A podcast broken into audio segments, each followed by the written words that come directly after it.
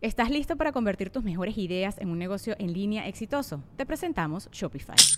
Tal vez no lo sabías, pero nuestro podcast More Than Mamis es un negocio y lo empezamos por supuesto para desahogarnos y hablar sobre la maternidad, no para convertirnos en expertas de ventas y del e-commerce. Así que sí, necesitábamos ayuda para vender nuestro merch y poner en marcha nuestra tienda. ¿Y cómo suena con Shopify? Llegó otra venta. Shopify es la plataforma de comercio que está revolucionando millones de negocios en todo el mundo. Ya seas un emprendedor desde tu casa o desde donde sea, Shopify es la única herramienta que necesitas para iniciar, administrar y hacer crecer tu negocio sin dificultades. Con Shopify puedo gestionar pedidos, envíos y pagos desde cualquier lugar, brindándote toda la información y estadísticas de tus ventas al detalle. Regístrate para un periodo de prueba con tan solo un dólar al mes en shopify.com barra sonoro, todo en minúsculas Ve a shopify.com barra sonoro para llevar tu negocio al siguiente nivel. Shopify.com barra sonoro. Ya tengo 60 años y con mi basura toda mi vida, con mi chatarra, pues ya a estas alturas no voy a cambiar. Yo les digo, cómo quieres vivir, solo piensa en cómo quieres vivir. Entonces cada vez que tú veas tu plato, en cualquiera de las tres comidas principales tienen que haber colores. Si no, te estás perdiendo de una gran cantidad de antioxidantes y si tu célula pudiera hablar, te mentaría la madre. No sabemos, no compramos lo orgánico porque es caro. No, yo no voy, comida orgánica, eso es muy caro. Ah, pero el medicamento de la diabetes, del cáncer y todo lo que tienes que pagar y todos los costos emocionales que tiene enfermar, eso no es caro. Es tu cumpleaños, te quieres comer un pastel, cómetelo, por Dios. La vida es un balance, la dosis hace el veneno. Entonces, ¿por qué vas a esperar un cáncer para comer vegetal? ¿Por qué vas a esperar una diabetes para dejar el azúcar? No es inteligente. Y ustedes saben que la comida chatarra les hace daño y les tapa las arterias, ¿sí o no? Sí. ¿Y por qué la siguen comiendo? La revista científica de Lancet ha publicado que el 30% de las muertes que ocurren en todo el mundo están directamente relacionadas con algunos alimentos que consumimos, con nuestra dieta, y son alimentos que lentamente, sin que nos demos cuenta, nos pueden estar robando la salud y la vida.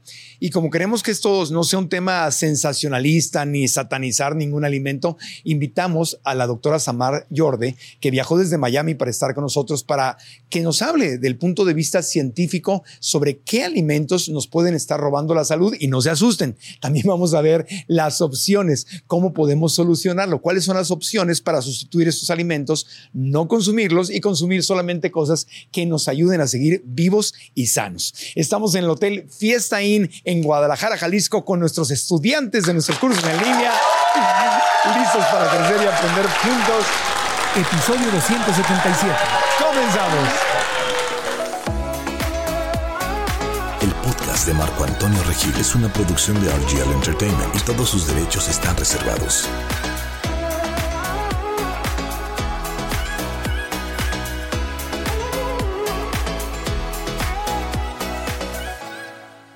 La doctora Samar Yorde es médico especialista en salud pública y medicina de obesidad. Es locutora, conferencista y coach de vida. A través de sus redes sociales, en donde se le conoce como Soy Saludable, Samar comparte consejos con sus más de 2 millones de seguidores para garantizar vidas largas y plenas. La doctora Samar Yorde está en el podcast. ¡Samar! ¡Por fin! ¡Por fin, amiga! ¡Qué alegría! Oye, viajando desde Miami para estar acá con nosotros en Guadalajara. Considéralo, considéralo una prueba de amor. Yo lo sé. Dos aviones. Dos aviones. los aviones. Dos aviones para venir a estar con nosotros. Pero está bien porque vamos a aprovechar y quiero decirles que la presencia, la veníamos hace. Uf. más de un año veníamos diciendo, vamos a vernos, vamos a vernos. sí. Pero yo quería que grabáramos así con público en vivo. Me y todo. encanta. Fue una sorpresa. No sabía que había público. ¿No hoy. sabías? No. Sí, ¡Eh! sí, sí. Son nuestras, enteré detrás de la puerta. Son nuestras estudiantes Ay, qué bueno, de nuestros qué cursos bueno. en línea. Lo Y- felicito porque qué bonito es dedicar tiempo para aprender. Claro. Y, y querer, esta gente yo supongo que quiere mejorar su vida, que quiere vivir más, que quiere aprender, porque hay gente que está ahorita haciendo cosas malas, comiendo Terribles. azúcar o echados en un sofá sin hacer nada y estos están aquí aprendiendo. Así que un aplauso para ustedes. Exactamente. Exactamente. Bueno. Te invitamos a ti para hablar de este tema, de estos alimentos que literalmente, bueno, aquí tengo, vamos a poner todas las fuentes en el canal de YouTube y en las aplicaciones de podcast, porque son temas que leímos y documentamos del American Heart Association, que es la Organización Americana del Corazón, la Organización Mundial de la Salud, la Clínica Mayo, Mayo Clinic, y otras organizaciones y revistas como la revista Lancet, que han publicado una y otra vez que hay alimentos que literalmente nos roban la salud. Algunos de ellos lo, lo, dicen así estas fuentes, no quiero decir, Marco, qué amarillista, está satanizando a los alimentos. Literalmente ellos dicen que hay alimentos que nos matan. Total. Así, con esas palabras. No son palabras mías, son palabras de la ciencia. ¿Tú estás de acuerdo con esto? Totalmente. Hay alimentos y hábitos de vida que nos matan. Sí. Y me parece un tema bastante controversial porque hoy en día la nutrición se ha convertido en una religión. Y entonces el que defiende su punto de vista dice que todo lo demás te mata. Entonces viene, por ejemplo, una persona que sigue una dieta cetogénica, dice que las frutas te matan. y de repente una persona vegana dice que las carnes te matan o los procesados te matan. Entonces, a ver, cada quien tiene como una corriente y hoy vamos a ver quién tiene la razón o, o qué vamos a hablar, qué vamos a decir de cada uno de ellos o cuál, es, cuál es el consenso que la ciencia habla. Porque aquí no hablamos de tu opinión o de la mía. Aquí estamos hablando de lo que dice la ciencia, de lo que dicen los estudios.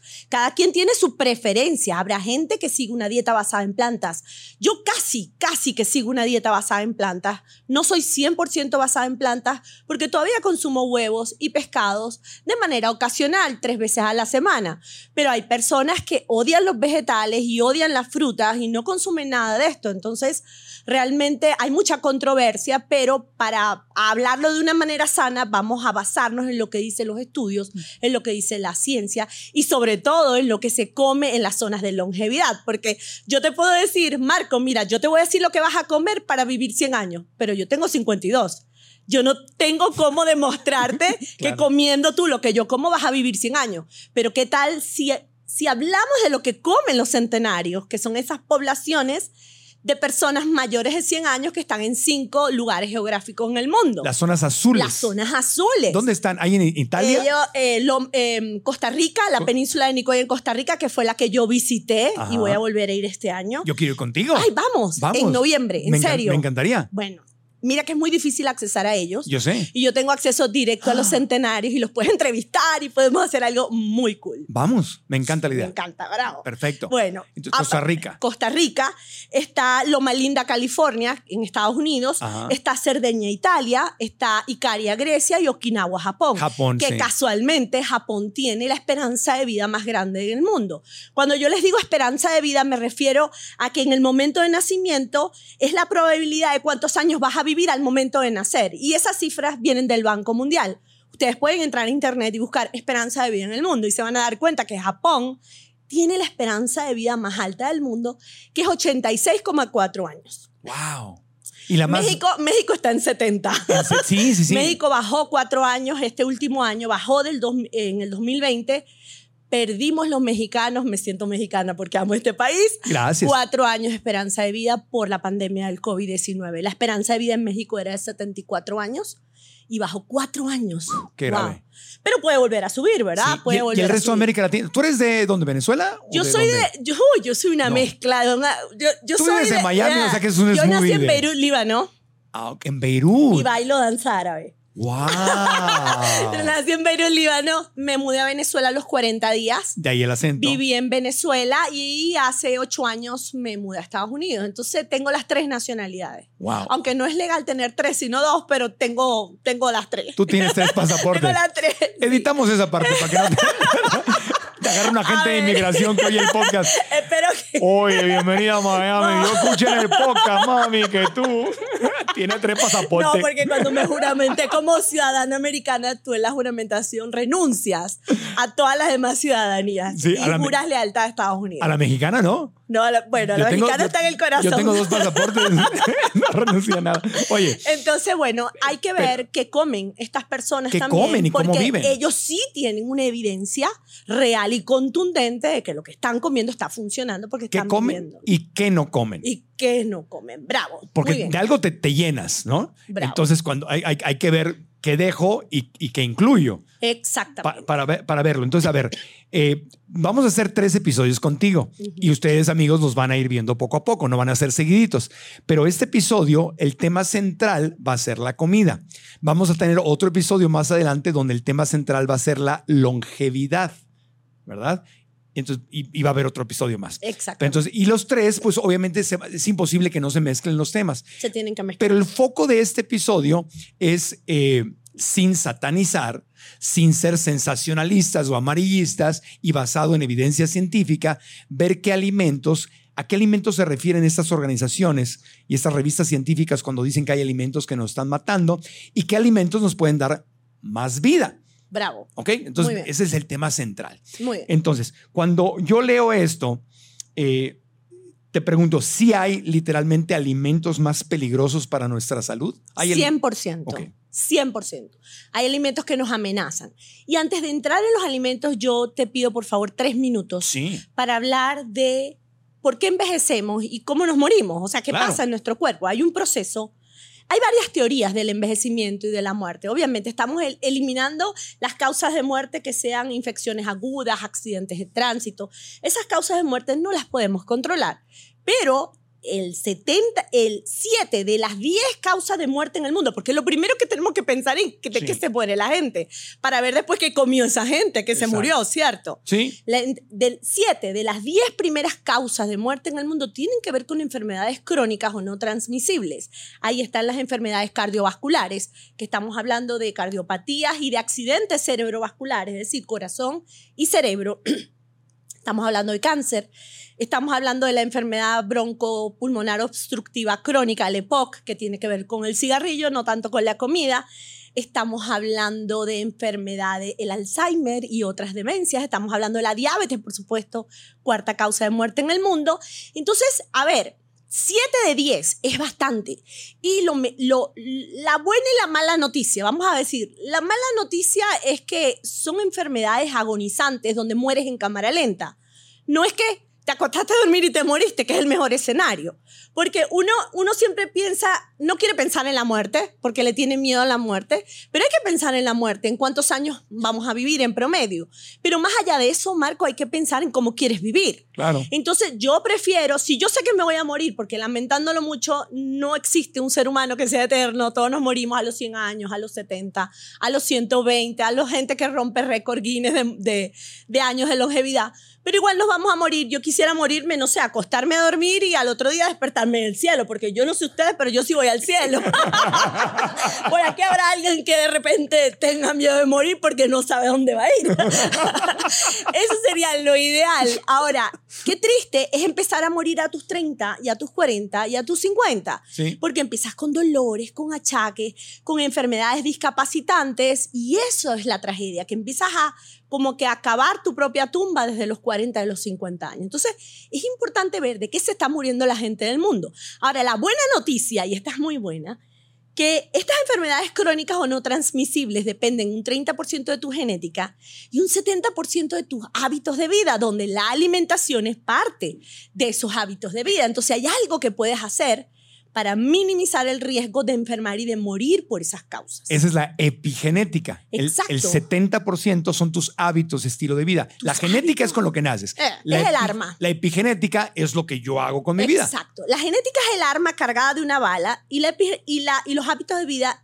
es lo que dispara el arma. Claro. Entonces tú puedes tener genes, no es tu culpa. Yo no sé qué enfermedades tuvieron tus padres y tus abuelos. De repente tú heredaste genes de Alzheimer, de cáncer, Dios te libre, pero puede ser que los tengas de diabetes, de, de cardiopatías. Pero tú, en, en tus decisiones, en lo que tú hagas o dejes de hacer, está el que esos genes se activen o se mantengan dormidos toda la vida. Entonces eso te da mucho poder. Claro. Por eso es importante saber que tenemos el que no cargamos un saco de papas sobre nuestra espalda diciendo, "Ay, mi mamá era diabética y ahora me toca a mí ser diabética", porque y la gente que hijo de, de mamá con cáncer de mama o hija, la gente lo mira hasta con, con lástima, así como que tu mamá tuvo cáncer de mama, ya viene para ti. Entonces, no es cierto. Y la alimentación, que este es el tema de hoy, voy a tratar de enfocarme en sí, alimentación sí. porque yo me salgo para otros lados porque me encanta todo esto. Por eso programamos tres episodios. La alimentación es parte de un estilo de vida saludable y de verdad que para mí, después de la ansiedad y el estrés, es el hábito más importante que tenemos que cuidar. Ahora, ¿cuáles son los factores de riesgo? O sea, ¿qué hace que, esas- que, que uno se muera? ¿Qué hace que la vida sea corta o que envejezca más rápido? La hipertensión arterial, la hiperglicemia, ¿sí? Sí. El sedentarismo. ¿Cuál más? la obesidad. Esos cuatro. Ok. Ahora, una pregunta enfocándonos en la comida, que siempre, te, te juro que a, a todo nuestro equipo que hacemos el podcast, el comentario que más nos frustra, y tenemos que hacer om y hacer, a ver, tranquilos, es esta gente que nos escribe, ustedes saben quiénes son, ustedes saben quiénes son, que nos ponen, todo hace daño, hoy en día todo hace daño, ja, ja, ja, pues ya mejor no respiro, ya mejor no tomo agua. Son esta gente muy pesimista. Yo la llamaría ignorante, perdón. Ah, dale, dale, ¿no? Con, Perdón. con confianza. Gente ignorante. Porque se nos... Sí le han leído los comentarios, ¿no? Que dicen, ay, pues todo hace De daño. algo me voy a morir. Ya, exacto, de algo me voy a morir, por favor, si hasta las frutas hacen daño, si hasta respirar hace daño, pues ya para qué, hay que, hay, la vida hay que disfrutarla. Hay que A mí, disfrutar. a mí me frustra mucho porque no es, es, a ver, te pregunto a ti, este, científica, dime, ¿todo hace daño? O sea, ¿todo hace daño? ¿Cómo que todo hace Es daño? lo que nos dice mucho los- la, la gente negativa, todo hace daño. No es cierto. Hay, em- hay alimentos que sanan y hay alimentos que te enferman, que no son alimentos, que son productos. Y vamos a hablar Porque de la eso. naturaleza está hecha para sanarte. Todo lo que sea natural te sana. Todo lo que sea artificial o procesado te enferma. Entonces, a la gente que dice, todo hace daño, yo, pues, algo, ¿qué le dices tú? No, yo de verdad que los miro así como con compasión. Ajá, Los miro con mucha... Ay, pobrecito. chiquito. Chiquito. ¿Por qué? Porque no es cómo vas a morir, es que cómo quieres vivir, los, los años que te toquen vivir. ¿Cómo quieres vivir? Entonces, las elecciones que hacemos todos los días, todo lo que entra por esta boca, la gasolina que entra en el cuerpo va a determinar tu calidad de vida, tu energía, tu entusiasmo, eh, la inflamación crónica, que tú sabes bastante de ella, que es la base de todas estas enfermedades que están acabando con nosotros. Eh, la, la- ante, una persona antes de tener cáncer estuvo inflamada, una persona antes de tener diabetes estuvo inflamada, una persona antes de tener un infarto estuvo inflamada. Entonces, hay alimentos que inflaman, Claro. Que no son alimentos, vuelvo. Hay alimentos y hay productos. Tenemos que separar muy hay bien cosas que comemos, esos términos. Cosas. Exacto. Ajá. Porque nosotros llamamos alimento como que a todo lo que entra por la boca. Y no es cierto. Son, hay cosas que son productos que tú lo miras y no sabes de dónde vienen, qué es esto, pero es una caja con algo. Y por supuesto el marketing hace su magia y empiezan a decirte que es maravilloso para esto y maravilloso para esto. Y uno, porque está apurado, porque está estresado, porque no es consciente de la importancia de la alimentación, uno termina cayendo en las garras del marketing empiezas a tomarte esa bebida light o esa caja sugar free que tiene mucha harina procesada pero no le colocaron azúcar, sino entonces le ponen Ajá. sugar free, tú dices, no, yo este pastel me lo voy a hacer porque es sugar free. Y el poco de harina procesada que le metieron, harina de trigo, no lo es, ¿me entiendes? Que al final entra como azúcar. Entonces caemos en la trampa porque no tenemos tiempo de detenernos a pensar en qué realmente debemos comer para poder sanar.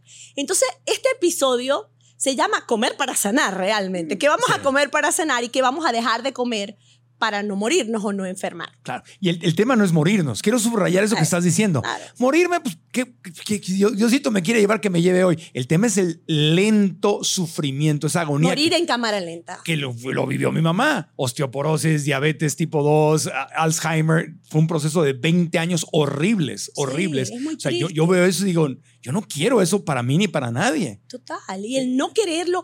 Y mira, yo quiero quitarle la culpa a las personas porque no todo el mundo está en la condición ideal de salud o de peso. Porque bueno, porque se abandonaron, porque hubo estrés, por la razón o porque no sabían. Listo. No sientas culpa.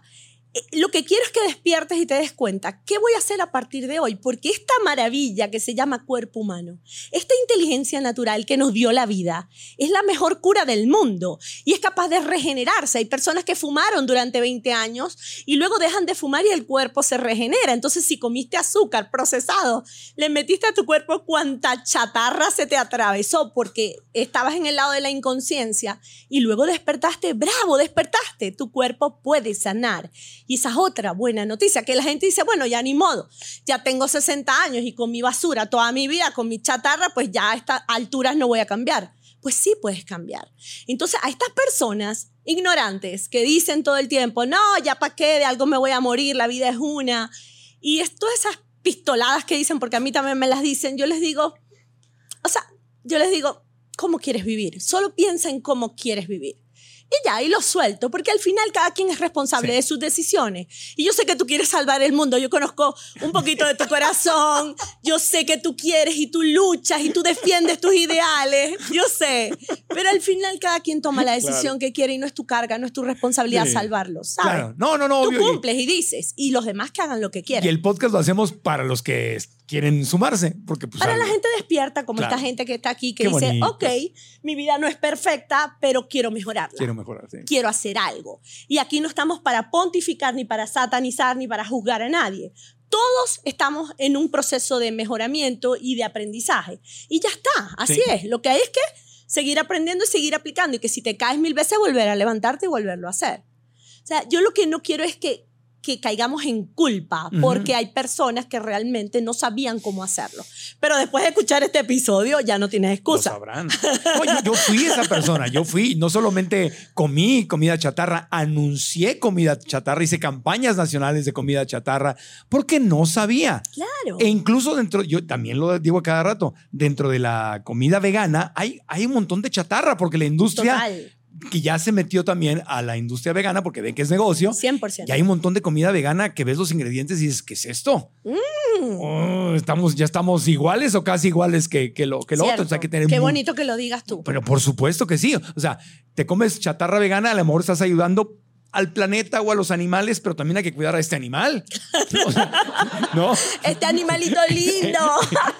O sea, está bien. Claro, ¿Por qué no hacemos algo que nos ayuda a todos, no? Total, Porque yo conozco 100%. muchos amigos que son este, activistas por los derechos de los animales y son veganitos chatarreros. Y, Total. y me, y me preocupa porque tampoco les gustan las frutas y las verduras y, y comen puras cosas procesadas. Y, el tema, es- el- y ahí es donde se junta esta otra, ¿cómo le dijiste tú? Caballada o pistolada. Pistolada. Me dicen pistolada. Está buena esa palabra, ¿no? No andes diciendo pistoladas. Bueno, ¿Cómo se dice en México? no, también, así se dice, pistolada. Tarugada, mi abuela Ay, a mí decía, me da miedo porque a veces uno dice palabras que no, se pueden decir en otro país. tú habla de la pistola, Augusto, aquí no hay problema. No, ¿qué le decimos? Tonteras, tarugadas, babosadas, ¿eh? ¿Eh? Jaladas. Jaladas. Sí, es que jalada es esa. Mi abuela decía caballada, era, era de, mi abuela era de Campeche, del sureste mexicano, decía, eso es una caballada, ¿no? Y hay gente que le dice burrada. Burra- burrada, caballada, lo que sea. Eh, la otra caballada o, o sea, pistolada, ya se me olvidó, que dicen es, ah, es esta, "Uy, yo llevo 30 años, yo toda la vida he comido chatarra y mentira, yo no tengo nada de eso. Mm. Nos pone, porque sacamos segmentos Pero- del podcast y entonces dicen, no, no, no, qué mentira. Pobrecitos. Yo, eh, ¿Qué les dices? Pobrecito, porque la inflamación crónica es silente, es una enemiga silente, ella no avisa, pero va haciendo estragos dentro de tu cuerpo. Entonces ahí hay mutaciones genéticas, ahí quizás se está formando un cáncer, ahí se están apareciendo enfermedades que él en este momento no las ve, pero pueden salir en cualquier momento. La enfermedad no, no es de la noche a la mañana, la enfermedad tiene un tiempo de gestación. Sí, ¿Cierto? sí. Y antes de estar enfermo estuviste inflamado. Y tú puedes convivir con la inflamación crónica muchos años. Y luego, ¡boom! el volcán hace erupción y aparece la enfermedad.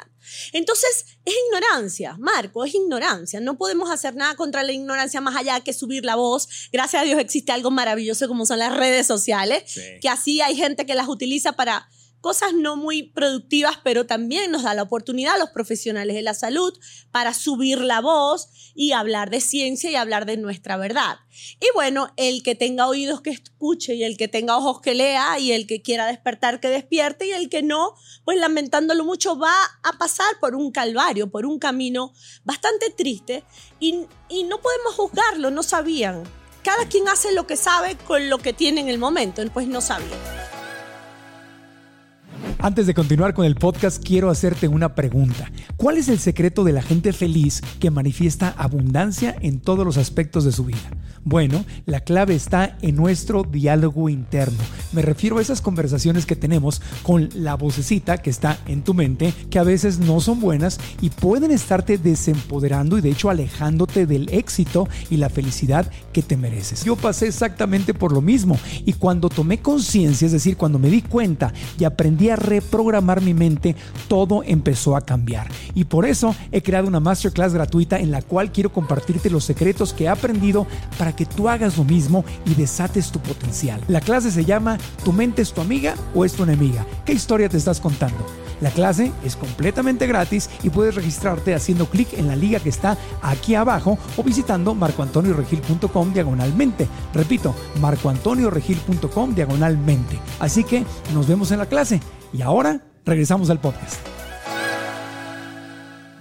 Pero ahora, vamos a hablar de los alimentos que Sí. nos matan, Alimentos que nos matan. que nos envejecen Y- aceleradamente y nos Claro. matan. Y aunque vamos a dedicar otro episodio a la longevidad, pero también esto tiene que ver con. Porque yo sé que es una de tus pasiones, que la gente viva y vivas, que viva mucho y que viva sana. Claro, porque ya pasé los 50 años y a mí no me preocupaba eso hasta, hasta que pisé los 40. Te ves más chiquita. Sí te ves gracias. más- ¿A poco no se me vas con Sí, él? ay, Sí. Tengo 52, voy a cumplir ya 53. Y entonces, cuando cumples 50, tú dices, bueno, la gente dice que vive 100 años. El ser humano fue diseñado para vivir 100 años. Sí. De acuerdo a un manual que se nos perdió en el camino, porque nadie sabe cómo llegar a esos 100 años. Pero cuando ya pasas la mitad, tú dices, uy, ya pasé la mitad, como que me fa Ahí es cuando te cae la locha, como decimos en Venezuela. Te cae la locha. Te cae la locha. Es decir, como cuando te das cuenta que ya te pasaste de la mitad de lo que ibas a, a vivir supuestamente y empiezas a preocuparte.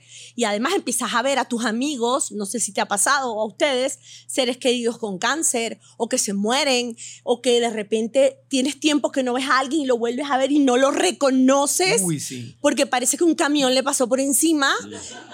Y uno, Dios mío, pero yo me veré así. Yo, ¿sabes? Empiezas a compararte sin querer y empiezas a darte cuenta que el envejecimiento es real, que no es imaginario y que cada vez que estás envejeciendo te estás acercando al momento de morir. Y es eso, eso da miedo. Pero a mí no me da miedo morir igual que a ti. A mí lo que me da miedo es sufrir para morir. El sufrimiento en cámara lenta, eso es lo que yo no quiero. Entonces, en ese momento tú dices, ok, ¿qué voy a hacer? Ok, la alimentación es muy importante, pero antes de hablar de alimentación, antes de hablar, es importante que ustedes entiendan que todas las células producen desechos. En el metabolismo celular se produce algo llamado radicales libres. La célula tiene un hornito adentro que se llama mitocondria y esos hornitos son muy importantes porque son los que producen la energía o ATP. Y para que la célula produce ener- produzca ener- energía o ATP, Esa que energía o, ATP. es una forma diferente de sí, llamar- es ya. como que energía, pero también se le llama ATP. Para que la célula lo, lo produzca necesita glucosa, ácidos grasos y oxígeno. Entonces eso entra a la célula, entra al hornito llamado mitocondria, él hace una combustión y ¡pum! se forma la energía. como el motor de un auto. Exacto, y tú con energía vives. Cuando se mueren las células, tú te mueres también. O sea, tú necesitas energía para vivir, pero hay productos de desecho, la basurita se llama radicales libres. En ese proceso salen radicales libres y esos radicales libres hay que neutralizarlos rápidamente. ¿Por qué? Si tú no los neutralizas, ellos se acumulan y ellos atacan a la mamá que lo parió. Wow. ¿Quién es la mamá que lo parió? La mitocondria. Ellos nacen de la mitocondria, es la basurita que sale y ellos van contra la mitocondria, la atacan y atacan la central energética de tu cuerpo. ¿Qué pasa? La célula empieza a envejecer, empieza a mutar, ellos atacan las membranas de la célula y empiezan a aparecer esas enfermedades que no queremos tener y que nos acercan a la muerte. Entonces, esos radicales libres tenemos que neutralizarlos a como de lugar. ¿Y quién los neutraliza? ¿Quiénes son los héroes de la película? Los antioxidantes, que ellos son donadores de electrones. Y te explico, el radical libre es una molécula altamente inestable porque le falta un electrón. Y ellos son ladrones de electrones. Ellos van por la vida buscando moléculas sanas para robarle los electrones y ellos estabilizarse. Y en ese proceso crean una reacción destructiva en cadena. Y se forman muchos radicales libres que atacan la célula y ahí viene la enfermedad y la muerte. Entonces, necesitas antioxidantes para poder calmar a los radicales libres. Imagínate que el radical libre es como un vehículo, lo llaman así aquí en México, un Sí. vehículo, con tres llantas. ¿Ven que estoy aprendiendo? ¿Cómo hablan ustedes? Nosotros le decimos caucho. Con tres llantas Caucho también, dile. con tres llantas en una autopista a mil por hora. Ese vehículo va descontrolado porque le falta una llanta, le falta un electrón si fuera un radical libre y va destruyendo todo a su paso. El antioxidante es un donador de ese electrón que le falta. Es como si le pusieras la llanta a ese vehículo que está descontrolado. ¿Y dónde están los antioxidantes?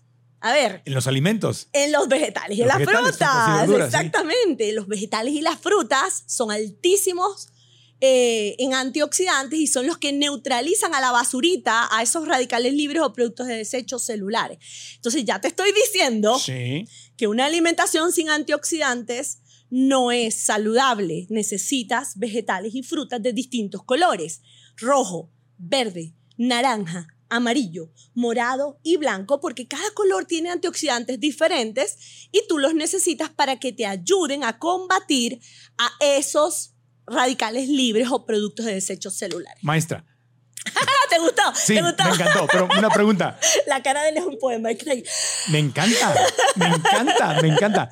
¿Crudos o cocinados? No o los dos, no importa. Siempre, a ver, siempre crudo es mejor porque en la, cuando sobrecocinas los alimentos pueden perder ciertas vitaminas y ciertos antioxidantes, ¿ok? Ajá. Pero los puedes consumir incluso congelados. La gente cree que los alimentos congelados, los vegetales y las frutas congeladas pierden su propiedad, pues no la pierden. Siempre lo ideal, número uno es crudo, número dos, congelado y número tres, cocido. Entonces está bien. Yo por lo menos recomiendo comer crudos en la mañana y al mediodía. Pero en la noche, cuando ya no quieres que hayan digestiones más pesadas, cuando no quieres que ese cuerpo tenga que luchar contra tanta fibra para irse a dormir, yo recomiendo siempre en las noches vegetales salteados, cremas, sopas, cosas. Yo, yo recomiendo mucho, incluso el que no es vegano, el que no hace una alimentación bajada eh, basada en plantas, recomiendo mucho cenar vegano. vegano. Creo que es el, el tipo de comida que el cuerpo va a digerir mejor en las noches para ir a dormir. Sopitas, cremitas, vegetales salteados, hongos, eso, eso es maravilloso a la hora de cenar. Entonces, tú produces antioxidantes, nuestro cuerpo produce antioxidantes, nosotros producimos, o sea, nuestra misma célula tiene el virus, que es el radical libre y produce un antivirus, que son oligoelementos, enzimas, nosotros producimos melatonina, coenzima Q10 y glutatión. Son antioxidantes endógenos que los produce nuestra célula, pero no son suficientes para poder neutralizar a los malos de la película, que son los radicales libres. Y ahí la alimentación juega un papel fundamental, porque en los antioxidantes de los vegetales y las frutas tienes la vitamina C, la vitamina E, los carotenoides o provitamina A, tienes los polifenoles, la cúrcuma, por ejemplo, es un polifenol, tienes el ácido alfa-lipoico. Son maravillosos y los necesitas en los alimentos que consumes. Entonces, ya de entrada te estoy diciendo que cuando hay muchos radicales libres, envejeces aceleradamente, le abres la puerta a las enfermedades y te mueres antes de tiempo y necesitas antioxidantes para neutralizarlos. Entonces, esos antioxidantes están en los vegetales y en las frutas. ¿Cuánto consumir? Tres tazas de vegetales mínimo, ideal cinco, de diferentes colores. Si tú comes pura zanahoria, no creas que estás... Yo como zanahoria, no solamente zanahoria, no. La zanahoria es un carotenoide, te faltan todos los demás. Entonces tiene que haber colores en tu plato, en cada plato distintos colores y es muy importante, tres a cinco tazas de vegetales al día, y por lo menos una o dos porciones de fruta al día. Mínimo. Eso es lo mínimo. Eso es medicina para sanar. Eso es la ayuda que tu célula necesita para neutralizar sus productos de desecho y que tú tengas energía, tengas claridad mental, prevengas enfermedades y vivas más. Fruta también variada. Fruta variada, obviamente. Es que tienen que haber colores. Tú antes de acostarte tienes que mirar el techo y decir, ¿cuántos colores me comí hoy? en serio, en serio, ¿cuántos colores me comí hoy? Entonces, cada vez que tú veas tu plato, en cualquiera de las tres comidas principales, tienen que haber colores. Si no, te estás perdiendo de una gran cantidad de antioxidantes. Y si tu célula pudiera hablar, te mentaría la madre. Mínimo, mínimo. ¿Qué mexicana nos saliste? Mira. Se ve que nos ha estudiado. Te mentaría la madre. Nada más, nada más te faltó el acento norteño. Yo fui mexicana en otra vida. Entonces, bueno, ya de entrada estamos diciendo que no podemos tener una alimentación excluyendo frutas y vegetales. No. No podemos. Y hay mil maneras de consumirlas en smoothies o batidos, en sopas, Ujú. en cremas, en salsa para pastas, en la manera como tú quieras, guisos con, con comidas y crudos en ensaladas. Y en tacos. Los En tacos, puedes comer por tacos. supuesto, tacos, claro que sí. burritos, en flautas, en enchiladas, en todo. Sí, pues Claro que hay que sí. meterle ve- vegetales a Por las cosas. supuesto, eso es súper, súper importante. Métele vegetales a todo. Además que te llenan, tienen fibra y la fibra se hincha en tu estómago y ocupa espacio. Entonces tiendes a comer menos cuando comes fibra. Es muy importante Y hacerlo. se pueden sazonar para que sepan muy ricos si no, si no les gusta el sabor tal cual del vegetal. Por supuesto. Y yo siempre pienso que algo ideal, sobre todo aquí en un país como México, donde obesidad y diabetes llevan la batuta, en Estados Unidos también. Sí, sí, sí. Pero eh, es importante comenzar por la ensalada y por los vegetales, porque estás haciendo un- una trampa al estómago. Lo estás llenando. Si tú tomas agua y comes vegetales, eso se hincha en el estómago la fibra y estás ocupando espacio. Acuérdate que el estómago es un saco. Un saco que le tienes que meter cosas y cuando se llena tú te sientes saciado. ¿Qué tal si empiezas a llenar el saco con lo que tiene menos calorías y tiene más nutrientes, más vitaminas, más antioxidantes y más fibra? Sí. Y tomas agua, sería ideal. Entonces, cuando vayas a comer, empieza por un caldo de lo que tú quieras y luego cómete un bol de vegetales y luego si quieres pasas a las proteínas que quieras y al final los carbohidratos que quieras. Déjame los carbohidratos en la tapa al final y vas a ver que sin darte cuenta vas a comer menos carbohidratos y acuérdate que te hablé de, cua- de cuatro factores de riesgo para morir y uno es la hiperglicemia. Entonces, cuando tú dejas los carbohidratos para el final y antes tienes proteínas y tienes vegetales, se hace un bolo en el estómago que se absorbe lentamente y esos carbohidratos entran despacito, despacito como la canción Ajá. Despacito. Cito. Entran despacito al intestino y van como que no disparan insulina, no van generando ese caos metabólico, sino que van entrando ahí poco a poco y es mucho más fácil de O sea, controlar. lo peor que puede ser llegar a un restaurante, te ponen el pan El enfrente pan. y te empieza a comer pan. Pero es que los restaurantes son muy vivos, ellos lo hacen a propósito. ¿Por qué? Porque cuando tú comes pan con mantequilla caliente, que es delicioso, a todos nos gusta. ¿Sí? Pero cuando comes eso, lo que hace es que dispara el hambre. Te da muchas más ganas de comer Ah. porque haces un pico de insulina. Entonces, no, no debes. Tú tienes que llegar y pedir un... Ay, no me traiga la cesta de pan, es lo primero que tienes que decir. Fuera. Porque es muy duro tenerla ahí y el olor. y- Sí. es muy duro, somos humanos, oye, somos Sí. humanos. Entonces, tú pides que no la traiga y le pides un carpacho o algo o unos vegetales de entrada y te los comes rápido con agua y luego te vas a llenar y ya después comes lo demás. Eso es Ya. lo ideal. Acá en, en México te ponen este, tortilla Las frita. tortillas Los fritas con el guacamole. Guacamole, es- eso está mejor que el pan. Está mejor que el pan, pero no me gustan mucho las tortillas fritas. Mm, no, obvio, porque Por la fritas. fritura, Sí. ¿no?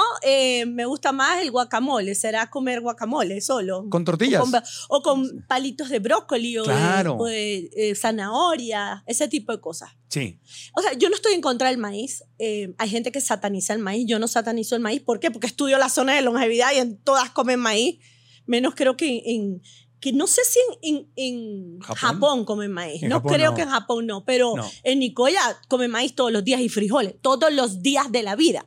Y es gente delgada y es gente que vive más de 100 años. Lo que pasa que cuando yo entrevisté a los centenarios, porque eso te va a encantar, porque ya tú vas conmigo, ya, ya lo dijiste. Sí. Decretado. Decretado. Testigos. En noviembre. Vámonos.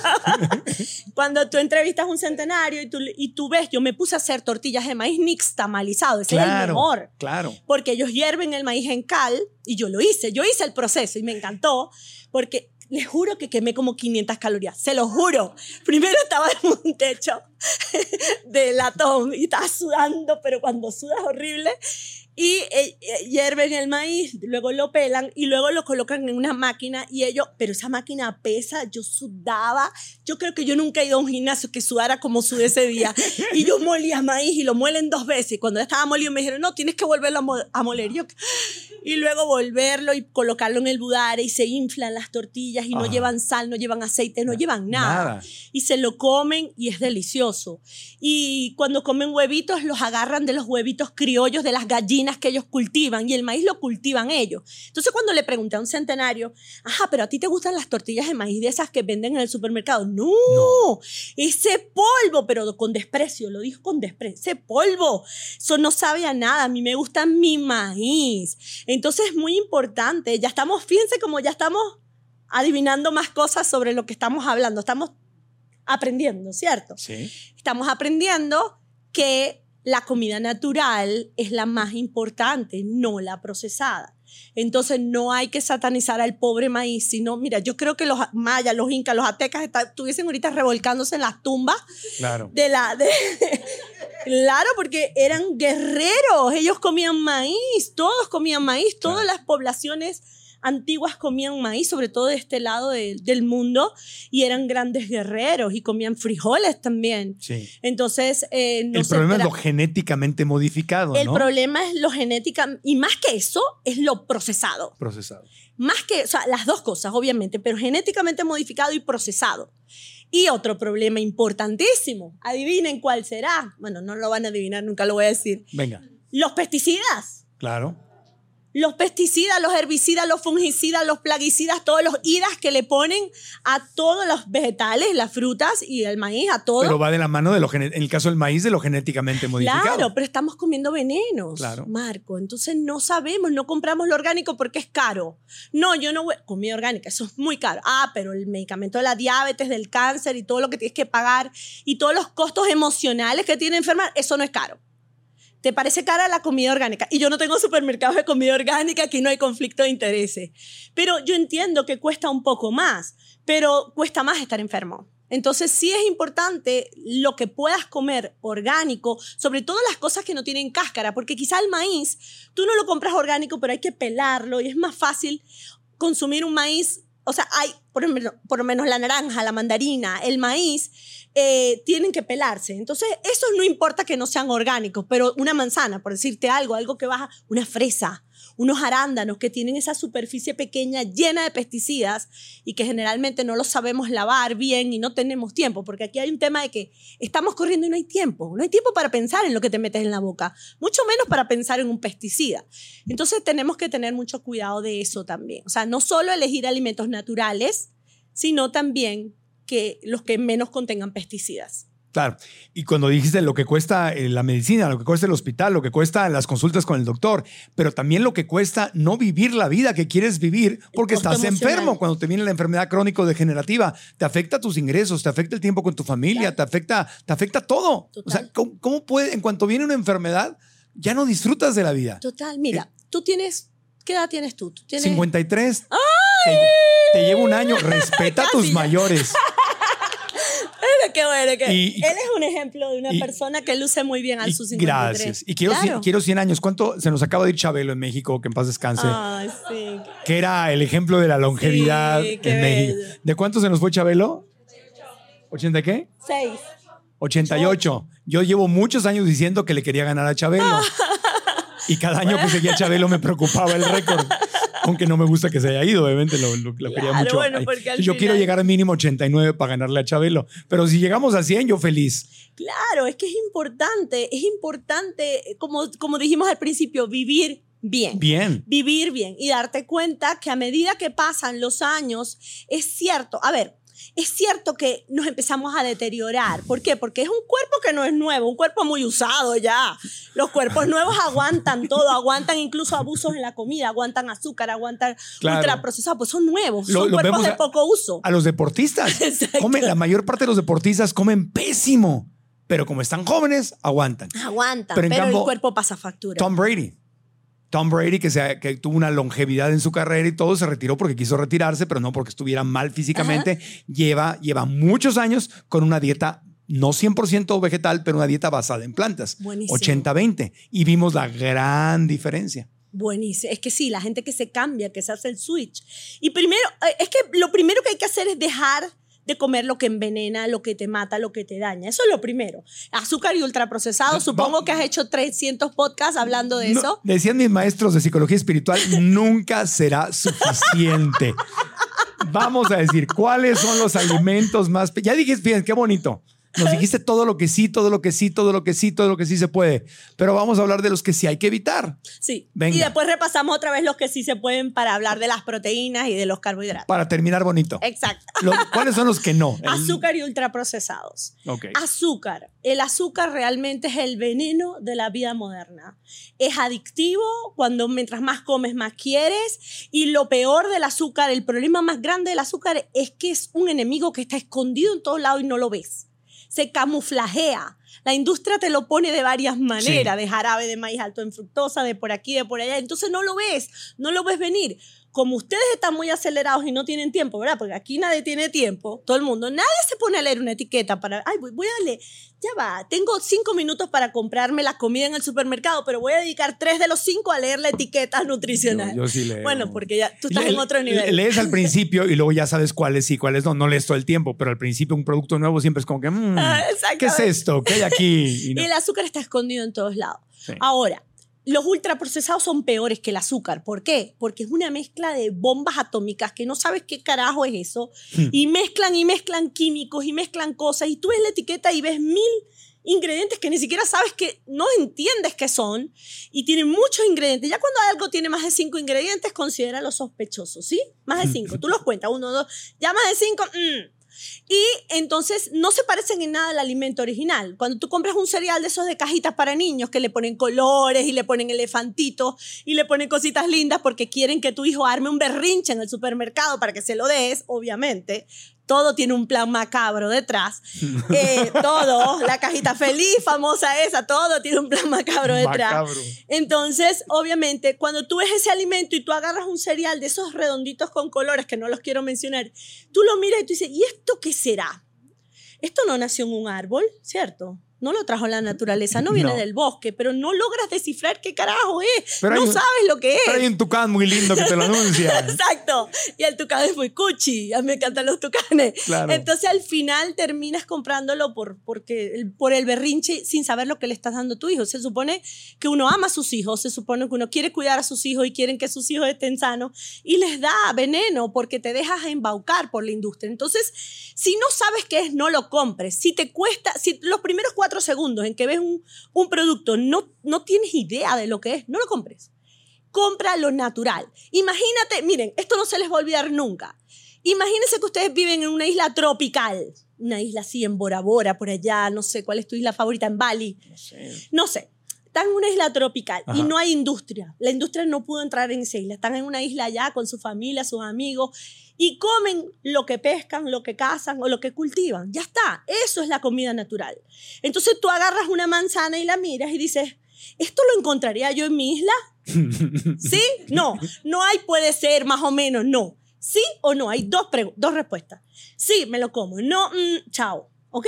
Entonces, todo lo que es comida natural es esa comida que tiene un solo ingrediente, la misma comida. ¿Entiendes? El arroz es arroz.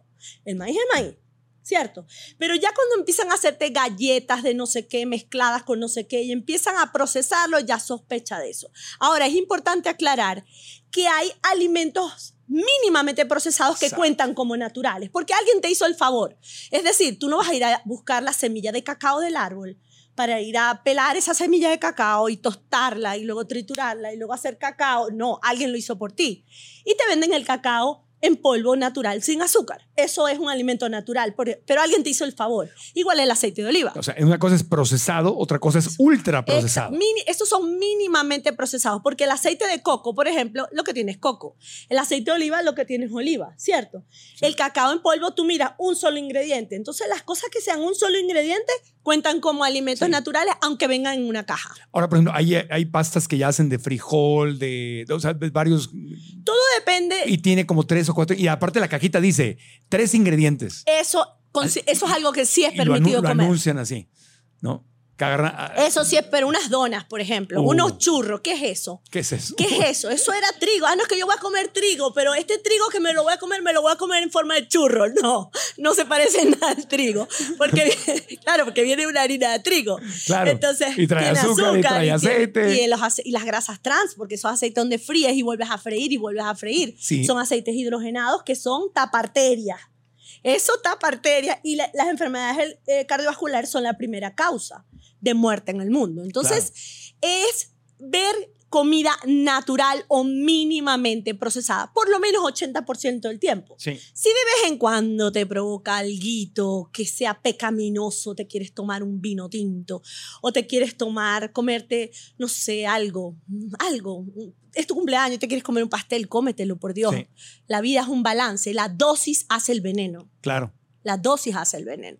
Pero si tú todos los días en tu casa no tienes vegetales ni frutas, no, tienes, no comes comida natural y lo único que comes es esto, desayuno, almuerzo y cena, tú te estás suicidando en cámara lenta, lo siento, no lo puedo decir de otra manera. Sí. Entonces hay que, hay que ser conscientes de eso. Hey, it's Kaylee Cuoco for Priceline. Ready to go to your happy place for a happy price? Well, why didn't you say so? Just download the Priceline app right now and save up to 60% on hotels. So, whether it's Cousin Kevin's Kazoo concert in Kansas City, go Kevin, or Becky's Bachelorette Bash in Bermuda, you never have to miss a trip ever again. So, download the Priceline app today. Your savings are waiting. Go to your happy place for a happy price. Go to your happy price, Priceline. Antes de continuar con el podcast, quiero hablarles sobre la maravillosa experiencia que es hospedarse en los hoteles Fiesta Inn Guadalajara. Todos hoteles full service, todos con una ubicación inmejorable. Algo que caracteriza a los hoteles Fiesta Inn es su atención excepcional. El personal es siempre amable, hermoso y está dispuesto a ayudar con cualquier cosa que necesitamos. Sus habitaciones son amplias y cómodas y nos regalan un gran descanso después de largas jornadas de trabajo. Si estás buscando un hotel bien ubicado, con excelente atención y comodidades, Fiesta Inn Guadalajara tiene tres grandes opciones para ti. Fiesta Inn Aeropuerto, que se ubica a solo 5 minutos del aeropuerto y cuenta con un servicio de shuttle las 24 horas. El Fiesta Inn Guadalajara Poniente, ubicado a solo 5 minutos del estadio Akron y el centro acuático Scotiabank. Y el Fiesta Inn Guadalajara Expo, que se encuentra a solo 5 minutos caminando de la Expo Guadalajara, el centro de convenciones más importante de Latinoamérica. Reserva tu próximo viaje en fiestainn.com. Y ahora continuamos con el podcast. Una de las cosas que hay que celebrar me- fue el tema de nuestro episodio 220. Ajá. Eh, se llamó El oscuro secreto de la comida chatarra. Estuvo el doctor Sergio Hernández y Ade Alvarado aquí en, en el, en el podcast.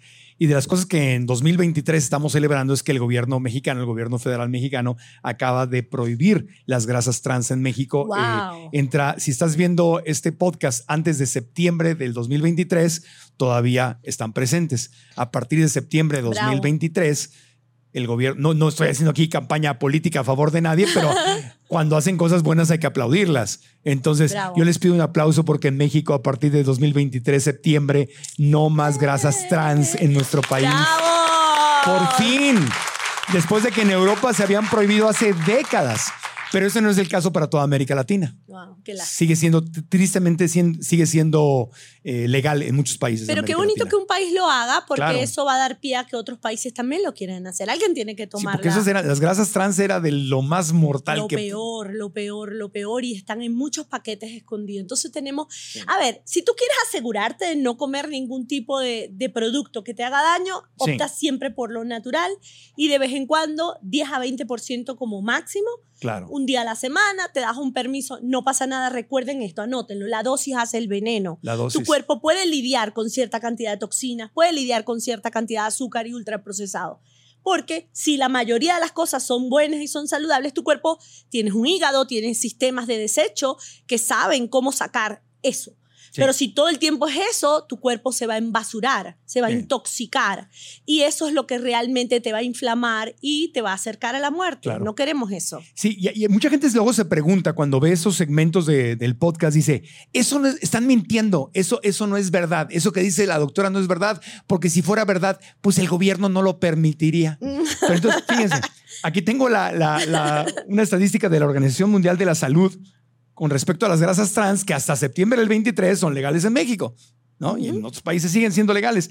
A nivel mundial se estima que las grasas trans son responsables de más de 500 mil muertes al año debido a enfermedades cardíacas. Primera causa de muerte en el mundo. Y es legal. En muchos países del mundo el sigue cigarrillo siendo- era ya ha sido legal. legal. Entonces, que sea legal, Claro. no, es- ¿qué qué le dices tú a esa gente que, que quiere, que- yo entiendo, lo quieren razonar así? Si eso fuera verdad, entonces sería ilegal, la gente no lo permitiría. Por favor, no digan estupideces y en cada país el gobierno Yo que- regula. Yo pediría que fuese un poquito más inteligente Sí. y no esperar la enfermedad para cambiar. Porque, ¿qué pasa? Cuando la enfermedad hace esto, te toca la puerta. Ya te toca hacerlo. Entonces, ¿por qué vas a esperar un cáncer para comer vegetales? Claro. ¿Por qué vas a esperar una diabetes para dejar el azúcar?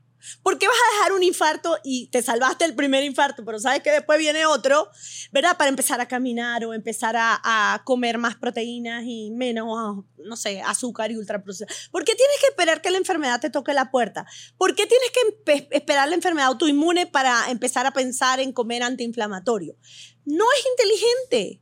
Lo más inteligente es anticiparse, pero lamentándolo mucho, vivimos en modo zombie. Por eso Claro. cuando empecé este podcast contigo te dije, mi segundo hábito es la alimentación, porque el primero es el estrés. El gran enemigo a vencer es el estrés, Marco, porque cuando tú estás en modo zombie, estresada, estresado por pagar las cuentas, por la relación tóxica que necesitas sanar, por todos los problemas que hay, por la competencia, por las amenazas, porque no sabes si el chat GPT ahora te va a quitar el trabajo, por las guerras en el mundo, por todas las cosas por el COVID-19, que después del COVID-19 explotaron las enfermedades autoinmunes en el mundo, más gente con cáncer, más gente con enfermedades. ¿Por qué? Porque, ¿sabe? Hicimos una explosión de estrés. Fue, fue muy amenazante esta pandemia y todos tuvimos miedo real a morir y todos vimos gente que queríamos y murió. Todos, sin excepción. Entonces, obviamente, ese estrés lo que hace es ponerte en modo zombie. Cuando yo digo modo zombie, estás en modo automático, no tienes capacidad de decidir por ti, estás en modo sobrevivencia. Y si tú vives como si un león africano te estuviese persiguiendo todos los días, tú no te detienes a ver una etiqueta, tú no tú comes lo que sea en el carro, en un semáforo, compras comida rápida porque además cuando estás estresado, comes lo más barato, no tienes tiempo para hacer ejercicio y dejas de vivir para empezar a sobrevivir. Y en ese momento, mira, Marco, tú te sientas frente a ellos y le echas agua bendita y le das ramazos y le quieres explicar cómo comer bien y no te van a prestar atención. No. Porque están en modo sobrevivencia. Claro. Cuando estás apagando un fuego, no estás consciente de poder crear un nuevo futuro para ti. Pero también, y qu- quiero, perdón que insista, quiero insistir en esto, que sea legal, que esté permitido, no quiere decir que está bien. ¿O Por sí? supuesto que no. ¿Cuántas cosas eran legales y después nos dimos cuenta La esclavitud del era legal. daño que nos hicieron? Por supuesto. Que las mujeres no votaran era legal. ¿Y cuántos? eh, ¿Te acuerdas? cuan- bueno, tú no te acuerdas, no creo. Yo tampoco. Que los médicos salían con cigarrillos en, las en los comerciales Claro. diciendo que esta marca era la que los médicos fumaban y todo el mundo salía a comprar esa marca. Sí, hay, por- hay un por ahí que to- todavía lo puedes encontrar en YouTube, que donde sale un médico diciendo, cuando llego a mi casa me fumo un Malboro, creo que era un Viceroy, un Malboro, cada, cada noche, porque eso relaja mi garganta y me ayuda. eh". Entonces, que la ciencia y los médicos... Perdón, pues aquí tú, es un podcast lleno de médicos, pero ustedes mismos nos los han dicho, que un médico te lo recomiende o que la ciencia te lo recomiende, no quiere decir que sea bueno Y- necesariamente. Y, sabes qué es lo más triste? ¿Sabes qué es lo más triste? Que todavía tenemos médicos y nutricionistas, porque en la medicina y en la nutrición es como la rama donde hay más controversia en el mundo. Yo creo que ni los mecánicos, ni los carpinteros, No. ni los abogados pelean tanto como los nutricionistas y los médicos. Y hay muchos nutricionistas y médicos que se han quedado en los 80, que se han quedado en los 70 y que incluso hacen planes de alimentación donde todavía recomiendan cosas que ya están demostradas que pueden hacer daño. Entonces, realmente es, es bastante difícil, pero Sí. gracias a Dios, vuelvo y repito, tenemos redes sociales, tenemos podcasts como este, que me parece maravilloso lo que hace. Y subir la voz es el único antídoto contra la ignorancia. Subir la voz. Seguir la voz. y seguir y seguir y seguir, Sí. porque algún día alguien te va a prestar atención por las buenas o por las malas. Claro. Porque lamentándolo mucho, sí va a haber gente que va a esperar la enfermedad para tomar acción. Sí. Y bueno, es su, es su decisión, Sí. Marco. O sea, no hay nada que hacer ahí. Sí, recordemos que las industrias de la alimentación son muy poderosas y que Muy poderosas. patrocinan la educación y Muy. hacen campañas y patrocinan libros y patrocinan anuncios, en, este, artículos en el periódico y Total. son son súper poderosas Son súper y no quieren, bueno, ¿cuánto tiempo este, han detenido a los gobiernos de quitar que- otro logro? Parece que estoy promoviendo el, al gobierno mexicano. Cuando, cuando quitaron los alimentos chatarra de las escuelas. Pero cuántas veces las grandes corporaciones retrasaron esa decisión que venía desde hace tiempo. Y en Estados Unidos no lo han logrado.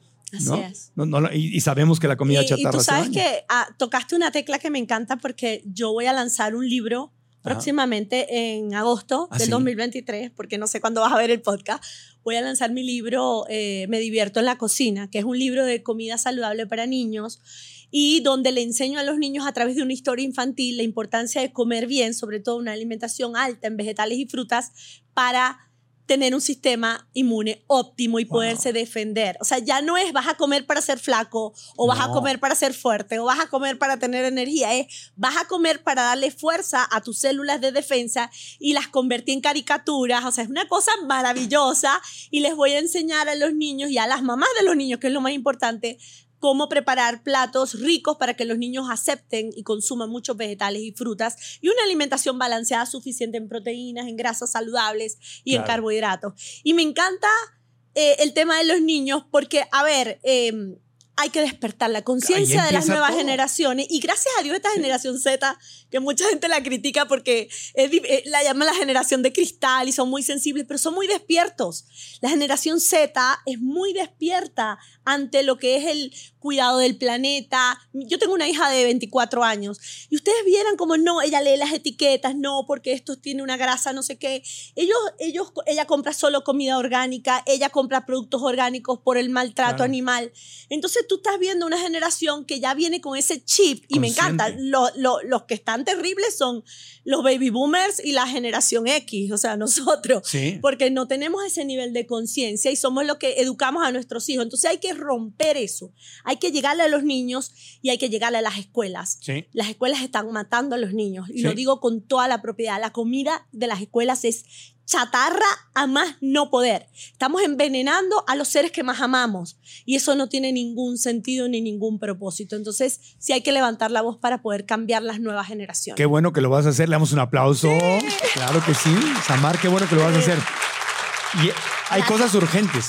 Urge- Eso es urgente, urgente, urgente. La comida que se le da a los niños en las escuelas es una urgencia. Otra urgencia también, y ahorita quiero regresar a otros alimentos, Ajá. los hospitales. Por el amor de Dios, vas a los hospitales y se están sirviendo pizza, hot dogs, este, sándwiches de jamón con queso y pan No, blanco. no. O sea, la comida de los hospitales, lo que te traen cuando estás recuperándote de una operación. O sea, ¿qué onda con los hospitales? Terrible. ¿Qué pasa con los hospitales? O sea, es, es comida para matarte. Es comida Es para matar. increíble. Yo he estado acompañando mucho a mi papá en un proceso de, de cáncer en estos últimos dos años que me ha generado mucha ansiedad y estrés.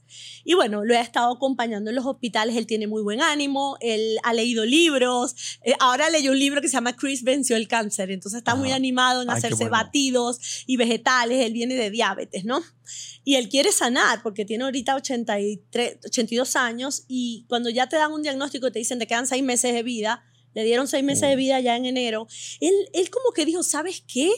Yo como que, yo no, yo voy a vivir más de seis meses. Entonces está estudiando y está aprendiendo, fíjate, ya a esa edad. Pero cuando lo he acompañado, sí, lo he acompañado a, lo- a, los- a las quimio, cuando estuvo en quimio, porque ya abandonó el tratamiento. Y dice, a mí no me envenenan más, no quiere tomar más quimio ni radio, y está bien, es su decisión. Eh, era puro azúcar lo que había ahí. Azúcar, chips, eh, donuts. O sea, yo decía, ¿pero qué es esto? O sea, él esperando para entrar a la quimio y era todo un mundo de azúcar. Y yo decía, pero el azúcar y el cáncer no van de la mano. Lo primero que tenemos que quitarle a una persona con cáncer es el azúcar y bajarle los carbohidratos al mínimo, ¿cierto? Porque las células cancerígenas se alimentan de azúcar y entonces hay una sobreoferta de azúcar en los hospitales que alarma. Es como si eh, pareciera como que, de verdad, que, no, mejor no lo digo porque va a sonar muy feo, pero de verdad que es, es un nivel de conciencia deplorable, porque pareciera que, que como que voy a seguirlos, voy a seguirlos enfermando para Sí, que no. se queden más tiempo. No, traen los cables cruzados. O sea, yo fui a St. Jude's Children's Hospital allá en Memphis, que es la organización de cáncer más grande de Estados Unidos y que salvan un montón de vidas. Y en el lobby te están sirviendo pizza, hot dogs y todo. Y digo, no puede ser en St. Jude's, que es como el, el ejemplo del hospital eh, de cáncer pero, infantil. pero sí, yo no sé quién toma esas decisiones. yo, yo cuando vi eso dije, no, que no puede ser. O sea, están los cables cruzados, están completamente Sí. cruzados. Es el que toma las decisiones en cuanto al proveedor que va a traer aquí, no sabe nada Pero de esto. ¿en Entonces qué hay momento que- no hay conexión? Estamos curando cáncer aquí, pero aquí en el piso estamos sirviendo cáncer. O Pero sea, eso lo debería hacer el eso es responsabilidad del Ministerio de Salud de cada estado, claro. de cada país. Pero- Debería intervenir los hospitales y prohibir la comida chatarra y el azúcar, porque si tú estás en un proceso de sanación, ¿cómo te voy a enfermar? Es como si le dieras un cigarrillo a los enfermos Claro. en un hospital. Es lo mismo, pero es otro tipo de, de, Pero de ahí es, donde, atacante. ahí es donde entra el tema político. Porque entonces yo soy candidato y mi campaña me la patrocina la industria de la comida chatarra y muchas otras Sí. industrias. Entonces yo recibí dinero de esta industria y cuando yo sea político, pues me voy. Oye, no me vayas a querer legislar en contra de, no, que saques la comida chatarra de las escuelas y los hospitales, porque acuérdate quién te, Es muy duro. Acuérdate, es el, el títere que trae una manita que está allá atrás y alguien te está controlando. Total. No digo que todos los políticos sean así, pero una gran gran número y por eso está en Estados Unidos toda esta controversia de que se retire el dinero de la- los grandes donativos de las campañas políticas, que se prohíban para que sea el poder de la gente, Claro. no el poder de las grandes industrias. Claro, yo creo mucho en las mamás a nivel de las escuelas. Sí. Yo creo que si tú agarras a las mamás y las empiezas a educar a las mamás y empiezas a, a mostrarle lo que hay un video que yo monté una vez en mi red social, tengo una red social, los invito a seguirme, soy saludable. Obvio. Y eh, yo monté un video espectacular, es muy fuerte, pero era un, un- Lo voy a volver a montar para que estén pendientes, lo voy a volver Dejamos a la liga aquí en, en Sí. este episodio. Eh, eh, un hombre de 32 años que entra con un infarto masivo y él, o sea, se ve la cámara del médico que lo está atendiendo y dice, ¿cómo rayos pasó esto? Y pasa la vida de esta persona hacia En atrás, hacia atrás, hacia atrás, hacia atrás, hacia atrás. Y ves todos los momentos de su vida donde los padres lo querían consolar y, y ayudar dándole comida chatarra y dulce para hacerlo feliz. Incluso en la escuela, cuando tenía una A, le daban un- una golosina. Hasta que llegó al momento cuando estaba en una silla de comer de bebé y se ve la cámara y se ve la mamá dándole unas papas fritas de, de- de la cajita feliz. Entonces la- una amiga le pregunta a la mamá, pero ¿por qué le estás dando eso a tan temprana edad? Y él dice, es que es la única manera de que se calle. Entonces al final devuelven el video a, a cuando era adulto y, y dice, el futuro de tu hijo no tiene por qué verse así. Wow, es un video que de verdad Impactante. impacta mucho y me parece que tenemos que hacer más de este tipo de campañas para despertar a las mamás, para entender que está bien.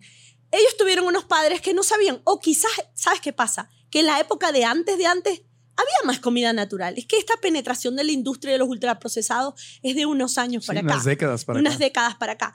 Pero eh, que siempre se puede cambiar y podemos Claro. despertar. La idea es despertar. Entonces, fíjate, comer vegetales y frutas es súper importante, es la base de una alimentación saludable y longeva para, estamos hablando de minimizar el riesgo de morir, ¿cierto? Sí. Eh, el, em, eh, eh, Dijiste, aquí tengo, mencionaste azúcar, mencionaste eliminar el azúcar y los ultraprocesados, o la Ultraprocesados, comida chatarra, cuidado con las, las grasas trans y las Sí. grasas vegetales cocinadas, cuidado con ellas. A ver, háblanos el de eso. maíz, soya, eh, todos estos aceites vegetales. Cocin- Cuidado con esos aceites vegetales. ¿Por El, de canola, el de soya, el de maíz. Esos aceites vegetales, si los vas a consumir, los puedes consumir crudo, pero siempre el de oliva es el rey. Y entonces Trata con- de consumir aceite de oliva y no freír con nada, ni siquiera con el aceite de oliva, pero mucha gente fríe con esos aceites vegetales y los convierten en grasas hidrogenadas o grasas trans. Entonces no compres ningún aceite en tu casa que no sea el de oliva o el de la semilla del aguacate,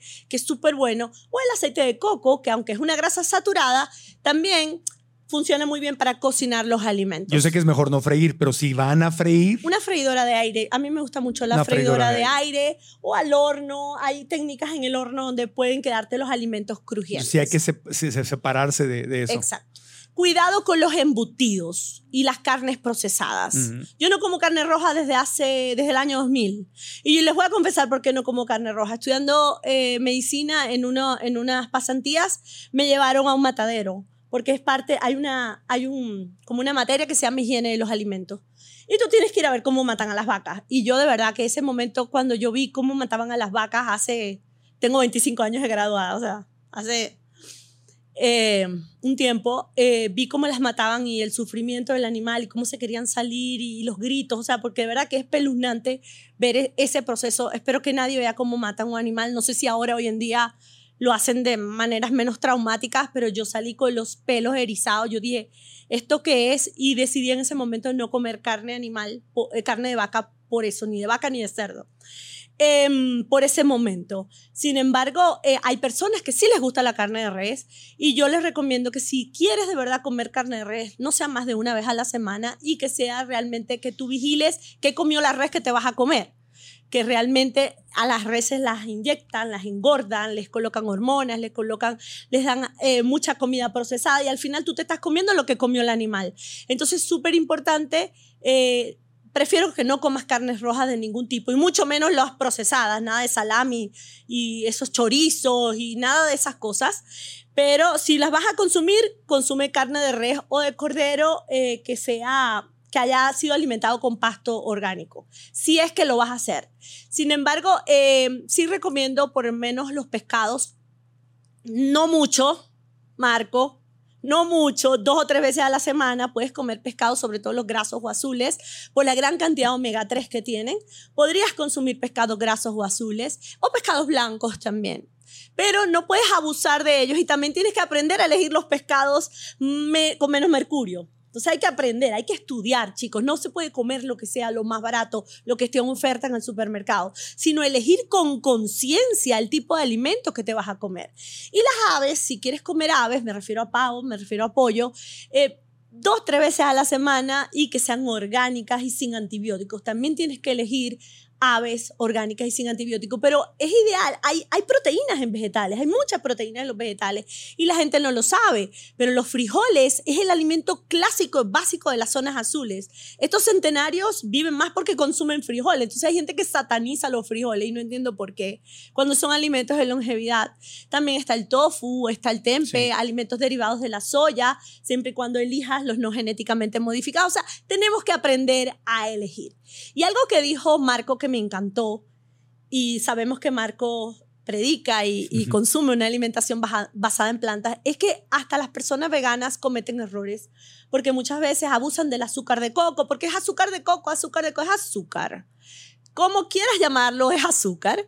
Y eh, procesan mucho, quieren imitar la carne, imitar las salchichas, imitar todo, y empiezan a mezclar y a mezclar y a mezclar y terminan siendo un procesado que bueno, está bien, vamos a, a defender el planeta, como tú De- dijiste, pero, pero, de vez en cuando, ¿no? tu cuerpo, exacto, de vez en cuando te comes una hamburguesa billón o te comes algo, está bien. Pero no es todo el tiempo, como tú dices, dejaste, eres vegano, pero no consumes una ensalada, sino que quieres todo procesado para simular que estás comiendo hamburguesa, pizza y perro caliente todos los días. Entonces no es saludable tampoco. Tu cuerpo no está preparado, tu cuerpo no entiende. O sea, si tus células intestinales hablaran, dijeran, ¿y este man qué me está poniendo a mí aquí a digerir? ¿Qué es esta vaina? ¿Qué es esto? Yo no entiendo. ¿Qué es eso? ¿Qué es eso, ¿Qué ma? es eso, papi, ¿Qué es esto? mami? En cambio, si tú le metes por lo menos un pescado, eh, llega como aminoácidos, ¿verdad? Ah, esto es un aminoácido. Pasa, señor aminoácido, pasa el torrente sanguíneo. Ajá. Yo lo reconozco.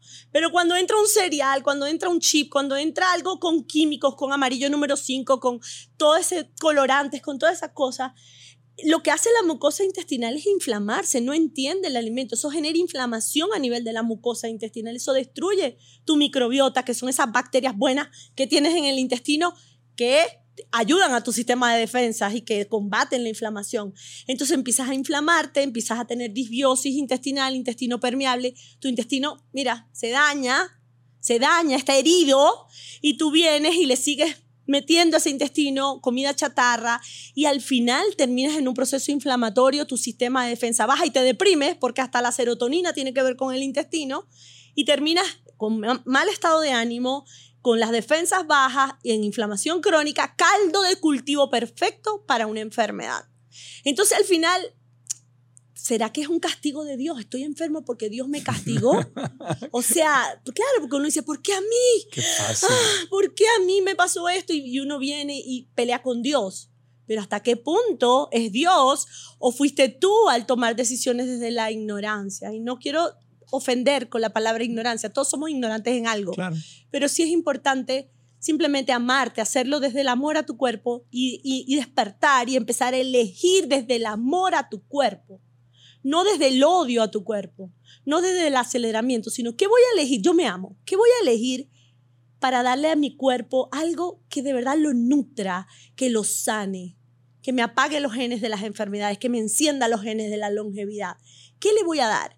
Y tu cuerpo está listo, está esperándote así con los brazos abiertos, diciendo, por favor, atiéndeme otra vez, reconcíliate conmigo, dame amor. ¿Y cómo le das amor a tu cuerpo? Ay, voy a llorar. ¿Cómo le das amor a tu cuerpo? Le das vegetales y frutas, le das agua, porque el cuerpo es 60% agua, y ni siquiera agua tomamos, tomamos gaseosa en vez de agua, jugos, que es azúcar pura y dura entrando a tu cuerpo. Entonces le das vegetales y frutas, le das bastante agua o infusiones, al cuerpo le encanta eso. Le das proteínas de calidad, vegetales y animales, las que tú quieras, está bien. Elige la dieta que tú quieras, pero elige buenas fuentes de proteína vegetal y buenas fuentes de proteína animal. Le vas a dar aceites, grasas saludables, le vas a dar aguacate, le vas a dar aceite de oliva, le vas a dar frutos secos, le vas a dar el salmón o el omega 3 si comes pescado, porque hay gente que no come, y le vas a dar carbohidratos carbohidratos naturales, que ese es el grupo de mayor peligro, las grasas y los carbohidratos, porque la gente abusa de los carbohidratos y come mucho procesado, el pan, todo este tipo de, eh, la pasta, eh, las pastas, digo yo, que tienen muchos ingredientes procesados, la harina de trigo. Eh, tenemos que tener mucho cuidado con los carbohidratos y preferir, el, preferir los carbohidratos de la tierra. Esos me encantan, son antiinflamatorios. La papa, la batata o camote, aquí se le dice camote. Camote, sí. La yuca o tapioca. sí. El plátano verde también, que no es de la tierra, es una fruta, pero es maravilloso. Nadie sabe el poder que tiene el plátano verde. ¿Cuál es el plátano verde? El plátano, plátano, O sea, es- el grande. Ah, el, el plátano macho que le el decimos plátano nosotros. macho, Ya. exacto, el plátano macho. Grande, sí, sí, sí. es rico en almidón resistente y ese almidón resistente cuando se digiere y ese plátano macho entra a tu intestino es comida para las bacterias, para la microbiota intestinal, se fermentan y da una eh, eh, alimenta, protege tu microbiota y lo que hace más bien es fortalecer tu sistema de defensas y eh, puedes comerlo aunque tengas diabetes, aunque tengas resistencia a la insulina, porque realmente el almidón resistente es maravilloso, no dispara la glicemia en la sangre, no es igual que el plátano maduro.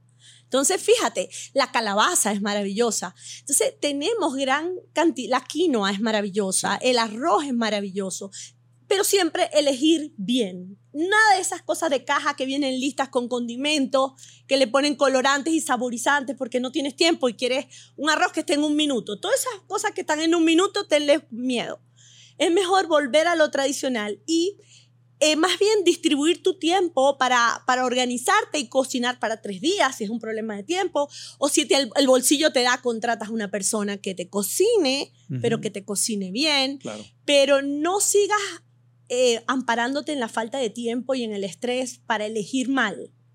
Porque el cuerpo pasa factura, como yo le dije, no queremos estar del lado de la enfermedad. Exacto. Sal, ¿no? Digo, la has mencionado indirectamente, pero la sal es otro de esos elementos, azúcar y sal. Sí, la sal se puede consumir, No, obviamente. no, pero, los- en no los productos procesados está lleno Ah, de sodio y. Exceso de sodio, por Es- supuesto. ese es el problema. Por, por supuesto, exceso de sodio y un poco de químicos que tu cuerpo nunca va a saber qué son. Claro, Entonces, el sodio, la sal se puede consumir. A mí me encanta la sal yodada claro. porque ayuda mucho al metabolismo de la tiroides. Puedes consumir sal yodada sin ningún problema, 1500 miligramos de sodio, una cucharadita de sal yodada al día no pasa nada, a menos que tengas hipertensión o alguna condición donde se tenga una insuficiencia renal, Claro. algo donde tengas que limitar la sal. De resto, tú puedes consumir En sal los- ningún, sin ningún problema. En los ultraprocesados le ponen azúcar y sal. Mucha, O sea, los cereales, por ejemplo, ¿no? mucha, mucha, el mucha. tucancito, el elefantito, el tigrito. Dios mío. O sea, esas cajas de cereales que es que empezamos a, envenenar a los niños desde chiquitos y una vez que te enseñan a comer así, pues de adulto vas a batallar muchísimo. Entonces, muchas mamás dicen, ay, qué exagerado, hay que darle sus gustos. Darle su gusto. Es que el niño nunca fue al supermercado. Tú, o sea, tú eres el que lo introdujiste a eso.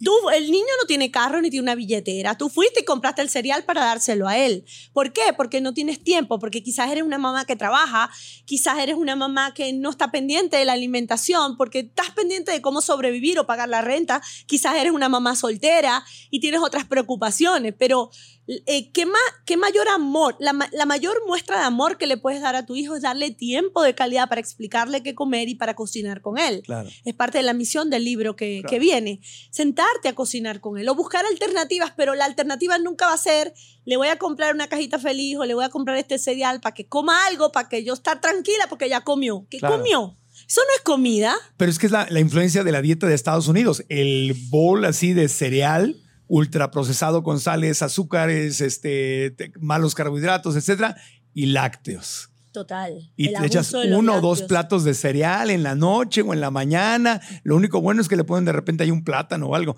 Pero esa es la publicidad que vemos todo el tiempo. Todo el tiempo. Y todo eso, tiempo. darle un niño a eso, ¿a, a qué lo estás?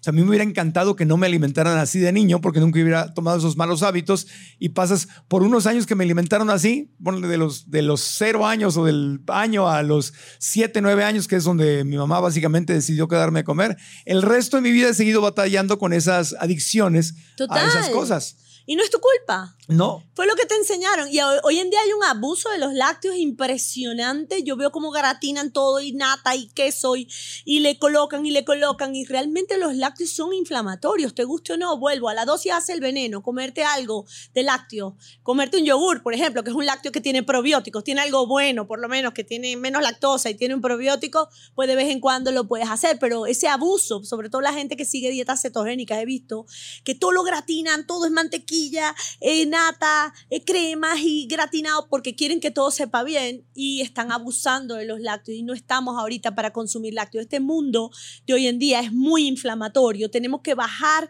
cualquier tipo de alimento que nos inflame, que nos inflame. Por lo menos en los quesos, a la gente que le gusta el queso, yo les recomiendo mucho más los quesos de cabra que los quesos de vaca. Son más tolerables por el intestino. Entonces, de repente, un queso manchego o un queso de cabra de vez en cuando, dos veces a la semana, se lo, no es comerte el tolete de queso así, es como que en la ensaladita se lo colocas, ¿me entiendes? Puede funcionar súper bien, pero el tema es el abuso. No podemos abusar de, o sea, si tú quieres abusar de algo, vas a abusar de los vegetales, vas a abusar de la fruta, vas a abusar de las proteínas de saludables, de, de, los, aceites vegetales, eso, mango, eso vas aguacate, mamey, ¿has probado el mamey?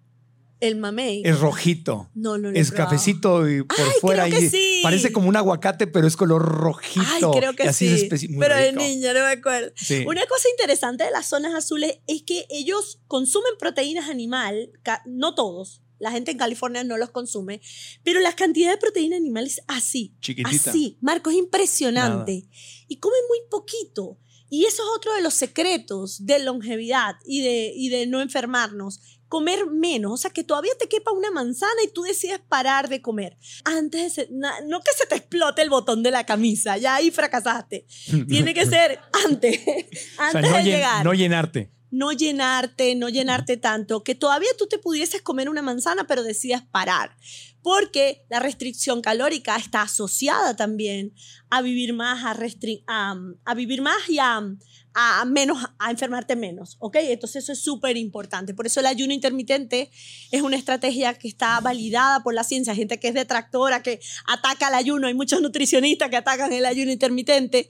¿Por qué no? Tú puedes perder peso comiendo cinco veces al día. Eso es cierto, pues para perder peso lo que tienes que vas a comer menos calorías de las que gastas y ya está con eso. Y calorías de calidad, obviamente.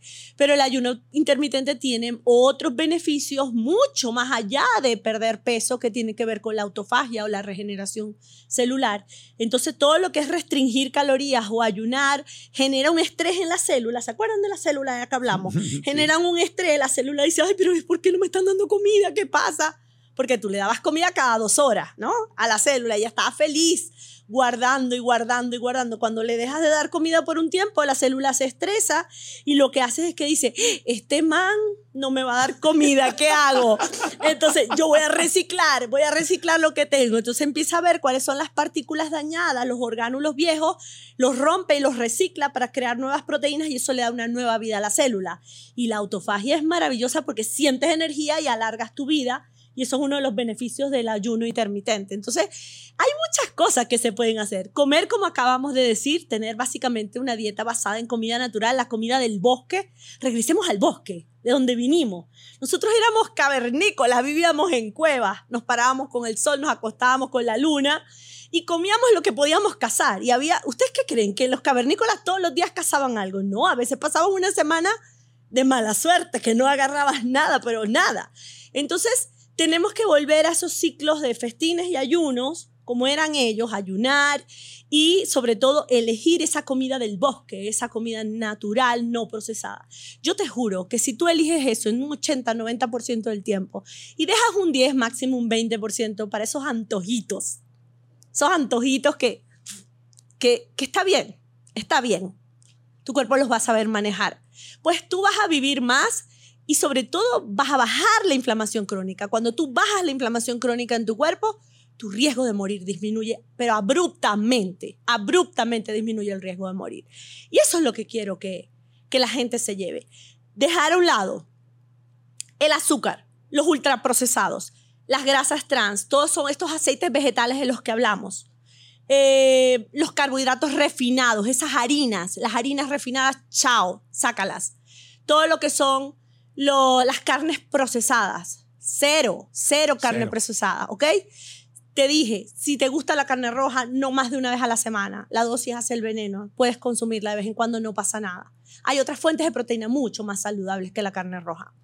Y esa es mi, esa es mi Sí. opinión. Hay gente que dice todo lo contrario y está bien que cada quien haga lo que quiera con su vida y que cada quien pruebe.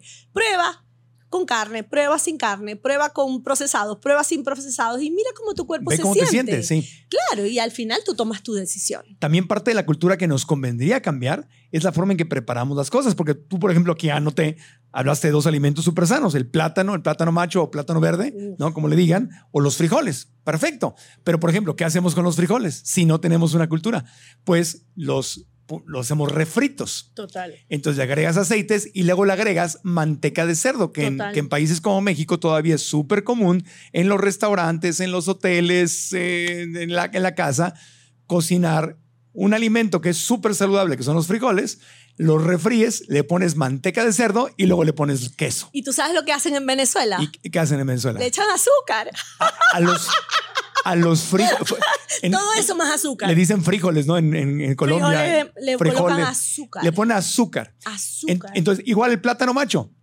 Lo, Lo fríes, hay muchas bolsitas de plátano macho que te venden en los aeropuertos en, lugares como México y está, están cocinados con manteca de cerdo. Entonces, este o tema con de... aceites vegetales o aceite- hidrogenados. Entonces agregan la manteca de cerdo, de cerdo o esos aceites a los tamales, a las flautas, a un montón de comida cuando no la necesitas y, conviertes un buen alimento en un mal alimento. Lo destruyes Entonces- con el maquillaje. Claro, entonces, eh, eh, ah, ¿qué, cosas. necesidad a todo ponerle lácteos, a todo ponerle mantequilla, a todo ponerle manteca de cerdo, a todo?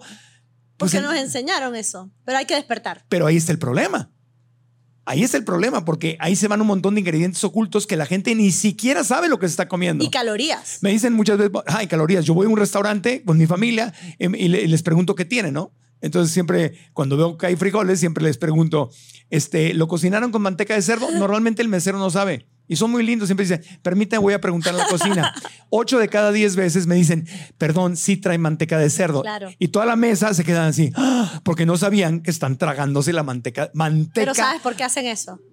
Porque el restaurante necesita que tú regreses, Ajá. que a ti te guste la comida y le van a meter todo lo que tenga alta palatividad, o sea, que te guste, palatabilidad se Ajá. dice, que te guste, que sepa rico. Entonces tú vas y tú estás a dieta o quieres cuidarte y tú pides un salmón al grill, vamos a suponer. Ajá. Y ese salmón al grill vienen y lo hacen con aceites refinados, ¿verdad? Y le ponen un cross de algo para que sea bien crujiente y luego le ponen un glaseado de naranja con bastante jarabe de maíz alto en fructosa, te lo traen y tú crees que estás comiendo sano, pero es que el restaurante lo que quiere es que tú digas, wow, me comí el mejor salmón de mi vida. ¿Y qué le da sabor? La sal, le da sabor la grasa, esa grasa de cerdo que le ponen le da más sabor y por eso es que lo hacen, porque Sí. quieren que regreses a comprar. Porque la grasa está cocinada. Porque si vieras la grasa de cerdo fría, en tus cinco sentidos nadie agarra una cucharada de, gra- de Nah. manteca de cerdo y te la comes. ¿O sí? Nah. Nada más porque está calientita y cocinada y No toda se diluida. Pero toda esa te la metes a tu cuerpecito santo,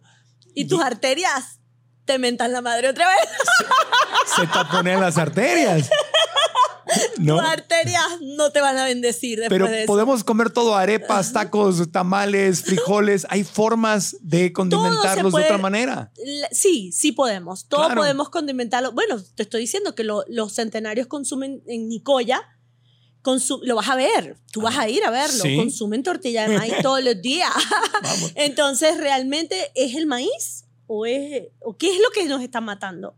Y acuérdate, que, acuérdate también, entonces, el tipo de alimento es importante. La manera como lo cocinas es importante, súper importante.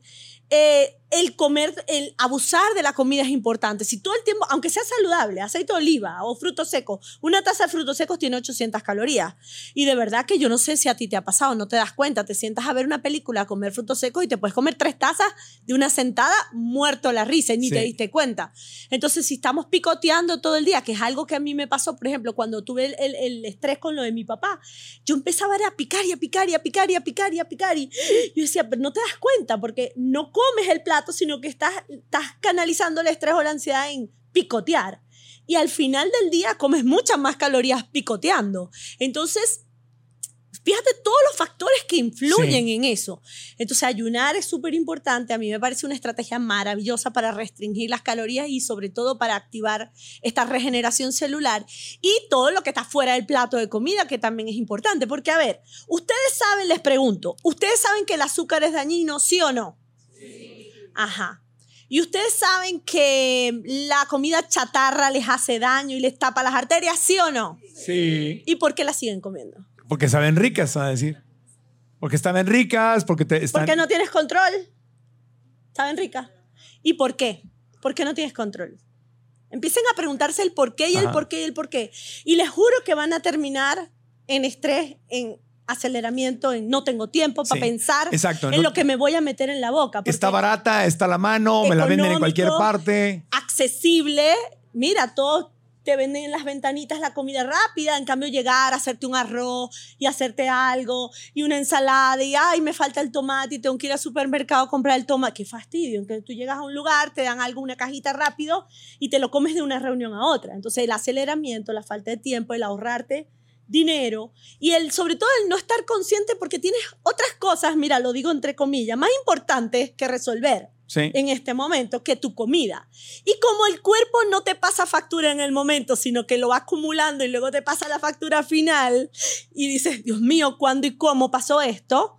Entonces, como si tú consumieras, mira esto, si tú consumieras una cucharita de azúcar y te diera un edema de glotis, tú no la consumirías. Te ahoga. Entonces, no, entonces, el cuerpo va guardando y va guardando y va acumulando. Y como bien dije, esto es importante que se lo lleven. Los cuerpos nuevos aguantan mucho, los cuerpos de poco uso aguantan, pero no olvidan. Eso se va acumulando y acumulando, pero ya después de los 40, después de los 50, mujeres en perimenopausia, en menopausia, ahí sí es verdad que el cuerpo está así con un rifle para dispararte una enfermedad apenas te portes mal o apenas tomes decisiones equivocadas. Entonces tenemos que tener mucho cuidado y si tu cuerpo aguantó tus abusos en el pasado, ya, no lo sigas haciendo Ya. porque ya. Otra cosa Para. muy común en América Latina y en nuestra cultura latina también en Estados Unidos son estos cuadritos de pollo. El Nor Suiza, el su pollo, mi, pues, hay un montón de marcas, ¿no? Ah, lo- los Sí, cubitos. Los cubitos de ah, pollo. Terrible, terrible. Para ponerle terrible, todo terrible. sabe Sal, rico pura y- sal. Eh, ¿Qué, qué, qué es lo que hay ahí? sal y químicos. Pura sal y puros químicos y eso inflama tu microbiota intestinal. Todos los cubitos de pollo. Todo, es que todo lo que... Tenle miedo a lo que venga en un empaque. Tenle miedo, tienes que revisarlo. Es mejor que vayas por los alrededores del supermercado donde están las neveras Claro. y vayas con- comprando todo lo natural. Y cuando llegues ahí, mm, mm, es mejor. Ay, mira, yo no sé si la gente sabe, pero la cúrcuma, los clavos de olor y la canela son tres antioxidantes poderosísimos que desinflaman el cuerpo. Y hay tantos el orégano, el orégano es poderosísimo también, el ajo es antiséptico. O sea, la, la, la farmacia que hay en las hierbas es poderosísima. Entonces, te toca comprarte todas esas hierbas por separado y mezclarlas. Puedes usar de repente algunas unidas como el curry, que es una mezcla de varias hierbas, y empezar a condimentar de manera natural. Y hay algo que pasa mucho, Marco, y hay que decirlo, que no todo el mundo le gusta la cocina. ¿Quién le gusta aquí cocinar? Bueno, mira, aquí tienes... No, en, en- Menos en de la mitad. en México hay mucha gente que le encanta cocinar. Bueno, pero hay gente Sí. que no le gusta Hay la mucho- cocina. Estados Unidos nadie le gusta cocinar. Nadie. Nadie. Nadie. Y no tienen sazón, como que las cosas les quedan, ¡ah! ¿sabes? No les gusta. Entonces, obviamente, tiene que haber un sabor rico para que tú te comas algo. Entonces, claro. ese problema también hay que resolverlo. Buscar en la familia quién es el que cocina mejor, turnarse, o simplemente reunir entre todos y contratar a alguien una cocinera, alguien que vaya a tu casa y te cocine. Y te- o te puede dar los alimentos para toda la semana, por ejemplo. Eso me parece lo más inteligente del mundo. Por lo menos dos veces a la semana. Ponte Sí. que los domingos cocinas hasta el miércoles y los miércoles cocinas hasta el sábado. Sí. Y así vas a, y no le temas a, a repetir comida, porque gente, ay, no, yo no puedo repetir comida. No. O sea, sí, y es mejor repetir una comida saludable que ir a comprarte una comida no saludable simplemente porque no tienes tiempo. Sí. Entonces, la idea es aprender un poquito de cocina saludable para que haya variedad dentro de lo que tú cocinas. Entonces, mira todo lo que estamos hablando, las cosas que vamos a sacar y las cosas que vamos a incluir siempre y que tenemos que mantener ese balance por lo menos un 80-90% del tiempo. Y les prometo que eso no solo, es que no estamos hablando de, de hábitos que dañan, de alimentación que daña o que mata, pero es cómo quieres vivir. O sea, Claro. hay los alimentos son información, ellos dan instrucciones a tus genes para encenderse o apagarse. Ellos comandan todo, no tienes idea del impacto que tiene un alimento en tu cuerpo. Imagínate que tú a un vehículo, en vez de colocarle gasolina premium, le vacías una botella de refresco. ¿Sabes? El vehículo no va a andar y nosotros hacemos eso. Nuestro cuerpo es tan noble que recibiendo cosas que para las que no fue hecho y no está acostumbrado todavía funciona, porque el carro no te funcionaría. Y fíjate cómo nosotros, como el cuerpo no nos dice nada en el momento, que sí nos dice, lo que pasa es que nos acostumbramos a vivir en malestar. Hay gente que dice, ay, es que es normal. Ya tengo 53.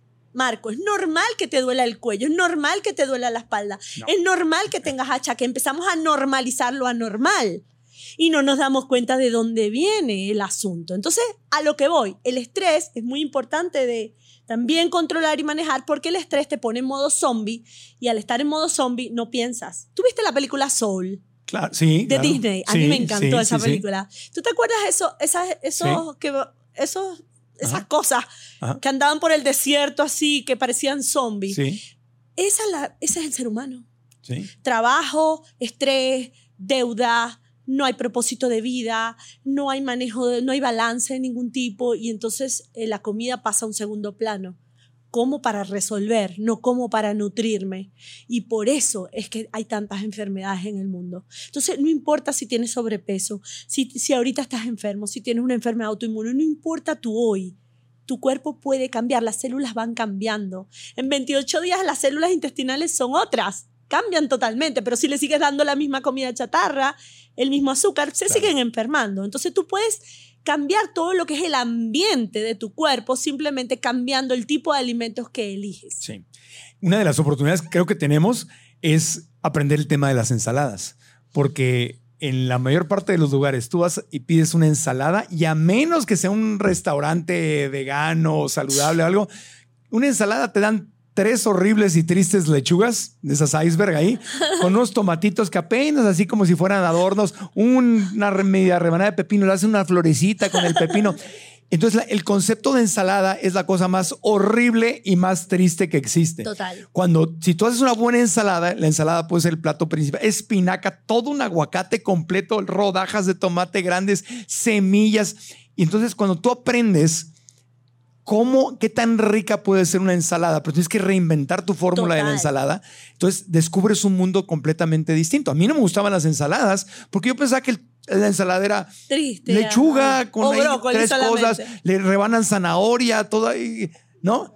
Y vas a un restaurante, tú pides una buena ensalada, yo se las regreso a veces, le digo, oiga, cóbreme, pero póngame un, to- un tomate completo, póngame un aguacate completo, tiene semillas de girasol, de algo, póngale ahí. O sea, y a veces tienes que pelearte un poco con el mesero Sí. para que te hagan una buena ensalada o la aprendes a hacer en casa y bueno, puedes vivir de, o sea, la ensalada es deliciosa, pero sí o no, las ensaladas son como una experiencia triste, Triste. normalmente. Y aburrida. en cambio, si la reaprendes, pues es una cosa increíblemente deliciosa. Delicioso, delicioso. Puedes incluso picar pe- pequeñitos los vegetales y todo, mezclarlo y colocar, recuerden, cinco colores. La ensalada perfecta tiene cinco colores diferentes. Le puedes colocar, por ejemplo, zanahoria, pimentón Sí. amarillo, tomatitos cherry, le puedes Sí. colocar hojas verdes y algo morado. Puede ser cebolla morada, por ejemplo. Sí. Y mientras más cosas le agregues, le puedes agregar las nueces, las semillas, que le da más, mayor valor nutricional. Y hay tantos tipos de aderezos sanos. De verdad que es cuestión de simplemente dedicarte a aprender un poquito y darte ese placer. Siente cuando comes una ensalada que tus células están aplaudiendo. Sí, sí. Te están celebrando, te están dando las gracias, porque le estás dando antioxidantes, las estás ayudando a neutralizar los productos de desechos celulares y a prevenir enfermedades. Entonces, quiero que veas las ensaladas como medicinas. Claro. Y, ay, no, no me gustan las ensaladas. Bueno, hazte vegetales salteados, es mejor que nada, ¿sabes? Al wok, tipo así como lo- los chinos, Sí. que saltean los vegetales y Sí, son con- muy ricos Con ajo. con ajo y hay con brotes y cosas y cebolla y quedan deliciosos. Siempre acostúmbrate a comer. Y no, no me gusta ningún tipo de vegetal. Pues te haces unas cremas unas sopas de vegetales y las licúas y te lo tomas o te haces un batido. Pero hay que, por algún lado tienen que entrar a tu cuerpo. porque realmente es lo que te va a garantizar no solo energía, claridad mental. Estamos en un mundo donde hay mucha demencia y Alzheimer, cada vez en etapas más tempranas, y el cerebro necesita antioxidantes, además del omega 3, obviamente, que es uno de los principales nutrientes del cerebro, el omega 3, pero también necesita antioxidantes de los vegetales y las frutas para que tengas claridad mental y puedas funcionar bien. Recuerden, lo que quiero que se lleven hoy es que no importa el día en que se van a morir, porque todos nos vamos a morir, nos vemos allá en el cielo, espero verlos a todos allá. allá haremos un podcast. allá haremos un podcast. Un podcast. Marco en el cielo, allá con su podcast. Pues cómo quieren vivir. Me invitas en el cielo. es cómo quieren vivir. Cómo quieren vivir los años que les toque vivir. Quieren vivir enfermos, con achaques, con dolores, con enfermedades, con depresión, con tristeza, sintiéndote mal y siendo vulnerable al ataque de cualquier virus, bacteria, hongo, parásito que se atraviese? ¿O quieres vivir fuerte, cumpliendo tus sueños y, y cumpliendo tu propósito de vida hasta el último día de tu vida? Tú decides qué quieres hacer y después de eso tú mismo vas a saber qué decisiones vas a tomar. Y no quiero que mañana te conviertas en vegano, no es la idea. Ni que mañana, no. Es simplemente poco a poco vas dejando cosas y vas metiendo cosas, vas sacando lo que no y metiendo lo que sí. Poco a poco, un día a la vez. Y te vas a dar cuenta cómo tu cuerpo maravilloso te va a responder de una manera que nunca, nunca lo imaginaste. Y eso es lo bonito de la nutrición. Y eso me encanta, porque cuando me- metes cosas, o sea, si yo me he hecho dos mangos deliciosos, plátano y fruta, algo tuve que sacar. Claro. Pero la gente casi siempre se, se, se enfoca en, ay, voy a quitar, ay, voy a sacar y todo, y no en lo que vas a incluir. Exacto. Y es como que, ay, qué triste va a ser mi vida. Me van a quitar los doritos, me van a quitar la- el azúcar, me van a quitar las donas, mi vida va a ser una desgracia. No. Hay tantas cosas deliciosas que puedes incluir que no tienen nada que ver con eso, porque es, es al final cómo te vas a sentir. Lo más importante es cómo te vas a sentir y cómo tu cuerpo va a responder a eso. Me encanta. Entonces sí. Me hay encanta. que hacerlo sí o sí, porque si no lo haces por las buenas, te va a tocar hacerlo por las malas. Entonces lo inteligente es anticiparse a la enfermedad. Y te va a salir más barato. Obvio, Sí. te vas a ahorrar mucho dinero. Exactamente. Me encantó que no fue nada amarillista ni nada, sensacionalista, sin satanizar a nadie, sino cumplimos, creo que cumplimos con que le diste un montón de opciones hermosas y al mismo tiempo nos enseñaste qué es lo que sí nos surge eliminar de nuestras dietas. Pero nos diste muchas opciones de qué incluir. ¿No Así es. ¿No les Así que- parece? Sí. ¿Estamos contentos? Se merece un aplauso la doctora Samar Yorde. Gracias, Gracias, gracias, gracias, Samar, gracias. hermosa. Gracias. Gracias, qué gusto. Tenía tantas ganas de que vinieras al podcast, así que te agradezco mucho que estés hoy con Ay, nosotros. gracias. Para mí es un inmenso placer. Te admiro mucho y me encanta tener gente aquí también que nos escuche. Y te aplaudo por lo que estás haciendo. Me encanta que uses tu talento para cambiar el mundo. Bravo. Igualmente, igualmente. Gracias. Pues no lo hago solo, lo hago en equipo. Así que aplauso a todo el equipo que junto hacemos el podcast. ¿Dónde? Oigan, ¿a poco no van a seguir a Samar en Ay, sus por redes? favor. Por favor. no les doy el video ese que les dije. Pero, por favor, ¿en dónde te pueden seguir? Pues ya tienes millones soy de seguidores. saludable, sí, soy saludable en Instagram, en Twitter, en Facebook y en YouTube. Soy saludable. Soy saludable. sí. Ahí la Les va a encantar, les va a encantar. Hablamos mucho de cómo rejuvenecer y cómo alargar la vida y cómo tener una vida con propósito y felicidad. Vamos a hacer otro episodio sobre eso. Amén, sí. Tenemos dos episodios más que van a ver próximamente en el podcast con la doctora Samar. Uno, vamos a hablar de longevidad. ¿Y cuál es el otro? el detox. Vamos a hablar de cómo, eh, cómo saber que tu cuerpo está intoxicado. Ah, ok. ¿Y cómo Sí, desintoxicarlo? obvio. Ok, Próximamente. Te vamos a dar el antivirus también. Claro, muy bien. Soluciones, soluciones. Bueno, a mí me encuentran, ya saben, como Marco Antonio Regil en todas las redes sociales. Si están en cualquier aplicación de podcast, suscríbanse cinco estrellas, una reseña positiva. Nos ayuda mucho porque así el algoritmo sigue recomendando el podcast. En YouTube ni se diga. YouTube dice, le diste like al video, te suscribiste, eh, activaste la campanita y dejaste un comentario. YouTube dice, este episodio está buenísimo, lo voy a recomendar, lo voy a mandar para todas partes. Así que hazlo por favor y déjanos un comentario aquí abajo. ¿Cómo puedes empezar? Recuerda lo que dice eh, Samar, no es la vida perfecta, no es hacerte basado en plantas al 100%. A lo mejor un día lo decides, como lo hice yo, pero ese- el tema es minimizar el daño que nos hacemos, aumentar el beneficio y, y Samar nos llenó, nos llenó, nos llenó de buenos consejos. Así que Gracias. déjanos comentarios comentarios. ¿Qué aprendiste? ¿Qué vas a hacer con tu vida a partir de hoy? Y recuerda que puedes compartir la liga con tu familia, amigos, en todas tus redes sociales para que más y más gente vean este episodio del podcast. Gracias de todo corazón. Gracias a Guadalajara, Jalisco, al Hotel Fiesta Inn que nos recibe, que nos ha tratado de maravilla. Nos puso un catering o catering allá afuera. Sí, basado en plantas, súper sano, muy rico. Y yo me estoy quedando aquí, es increíble. Claro, yo también. Ah. Acá estamos, acá estamos y nos han atendido muy bien. Gracias a nuestro público precioso. Gracias, gracias, gracias. Nuestras estudiantes Alcanza tus sueños, alcanza tu bienestar financiero.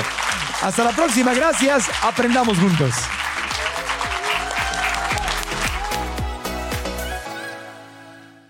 ¿Estás listo para convertir tus mejores ideas en un negocio en línea exitoso? Te presentamos Shopify.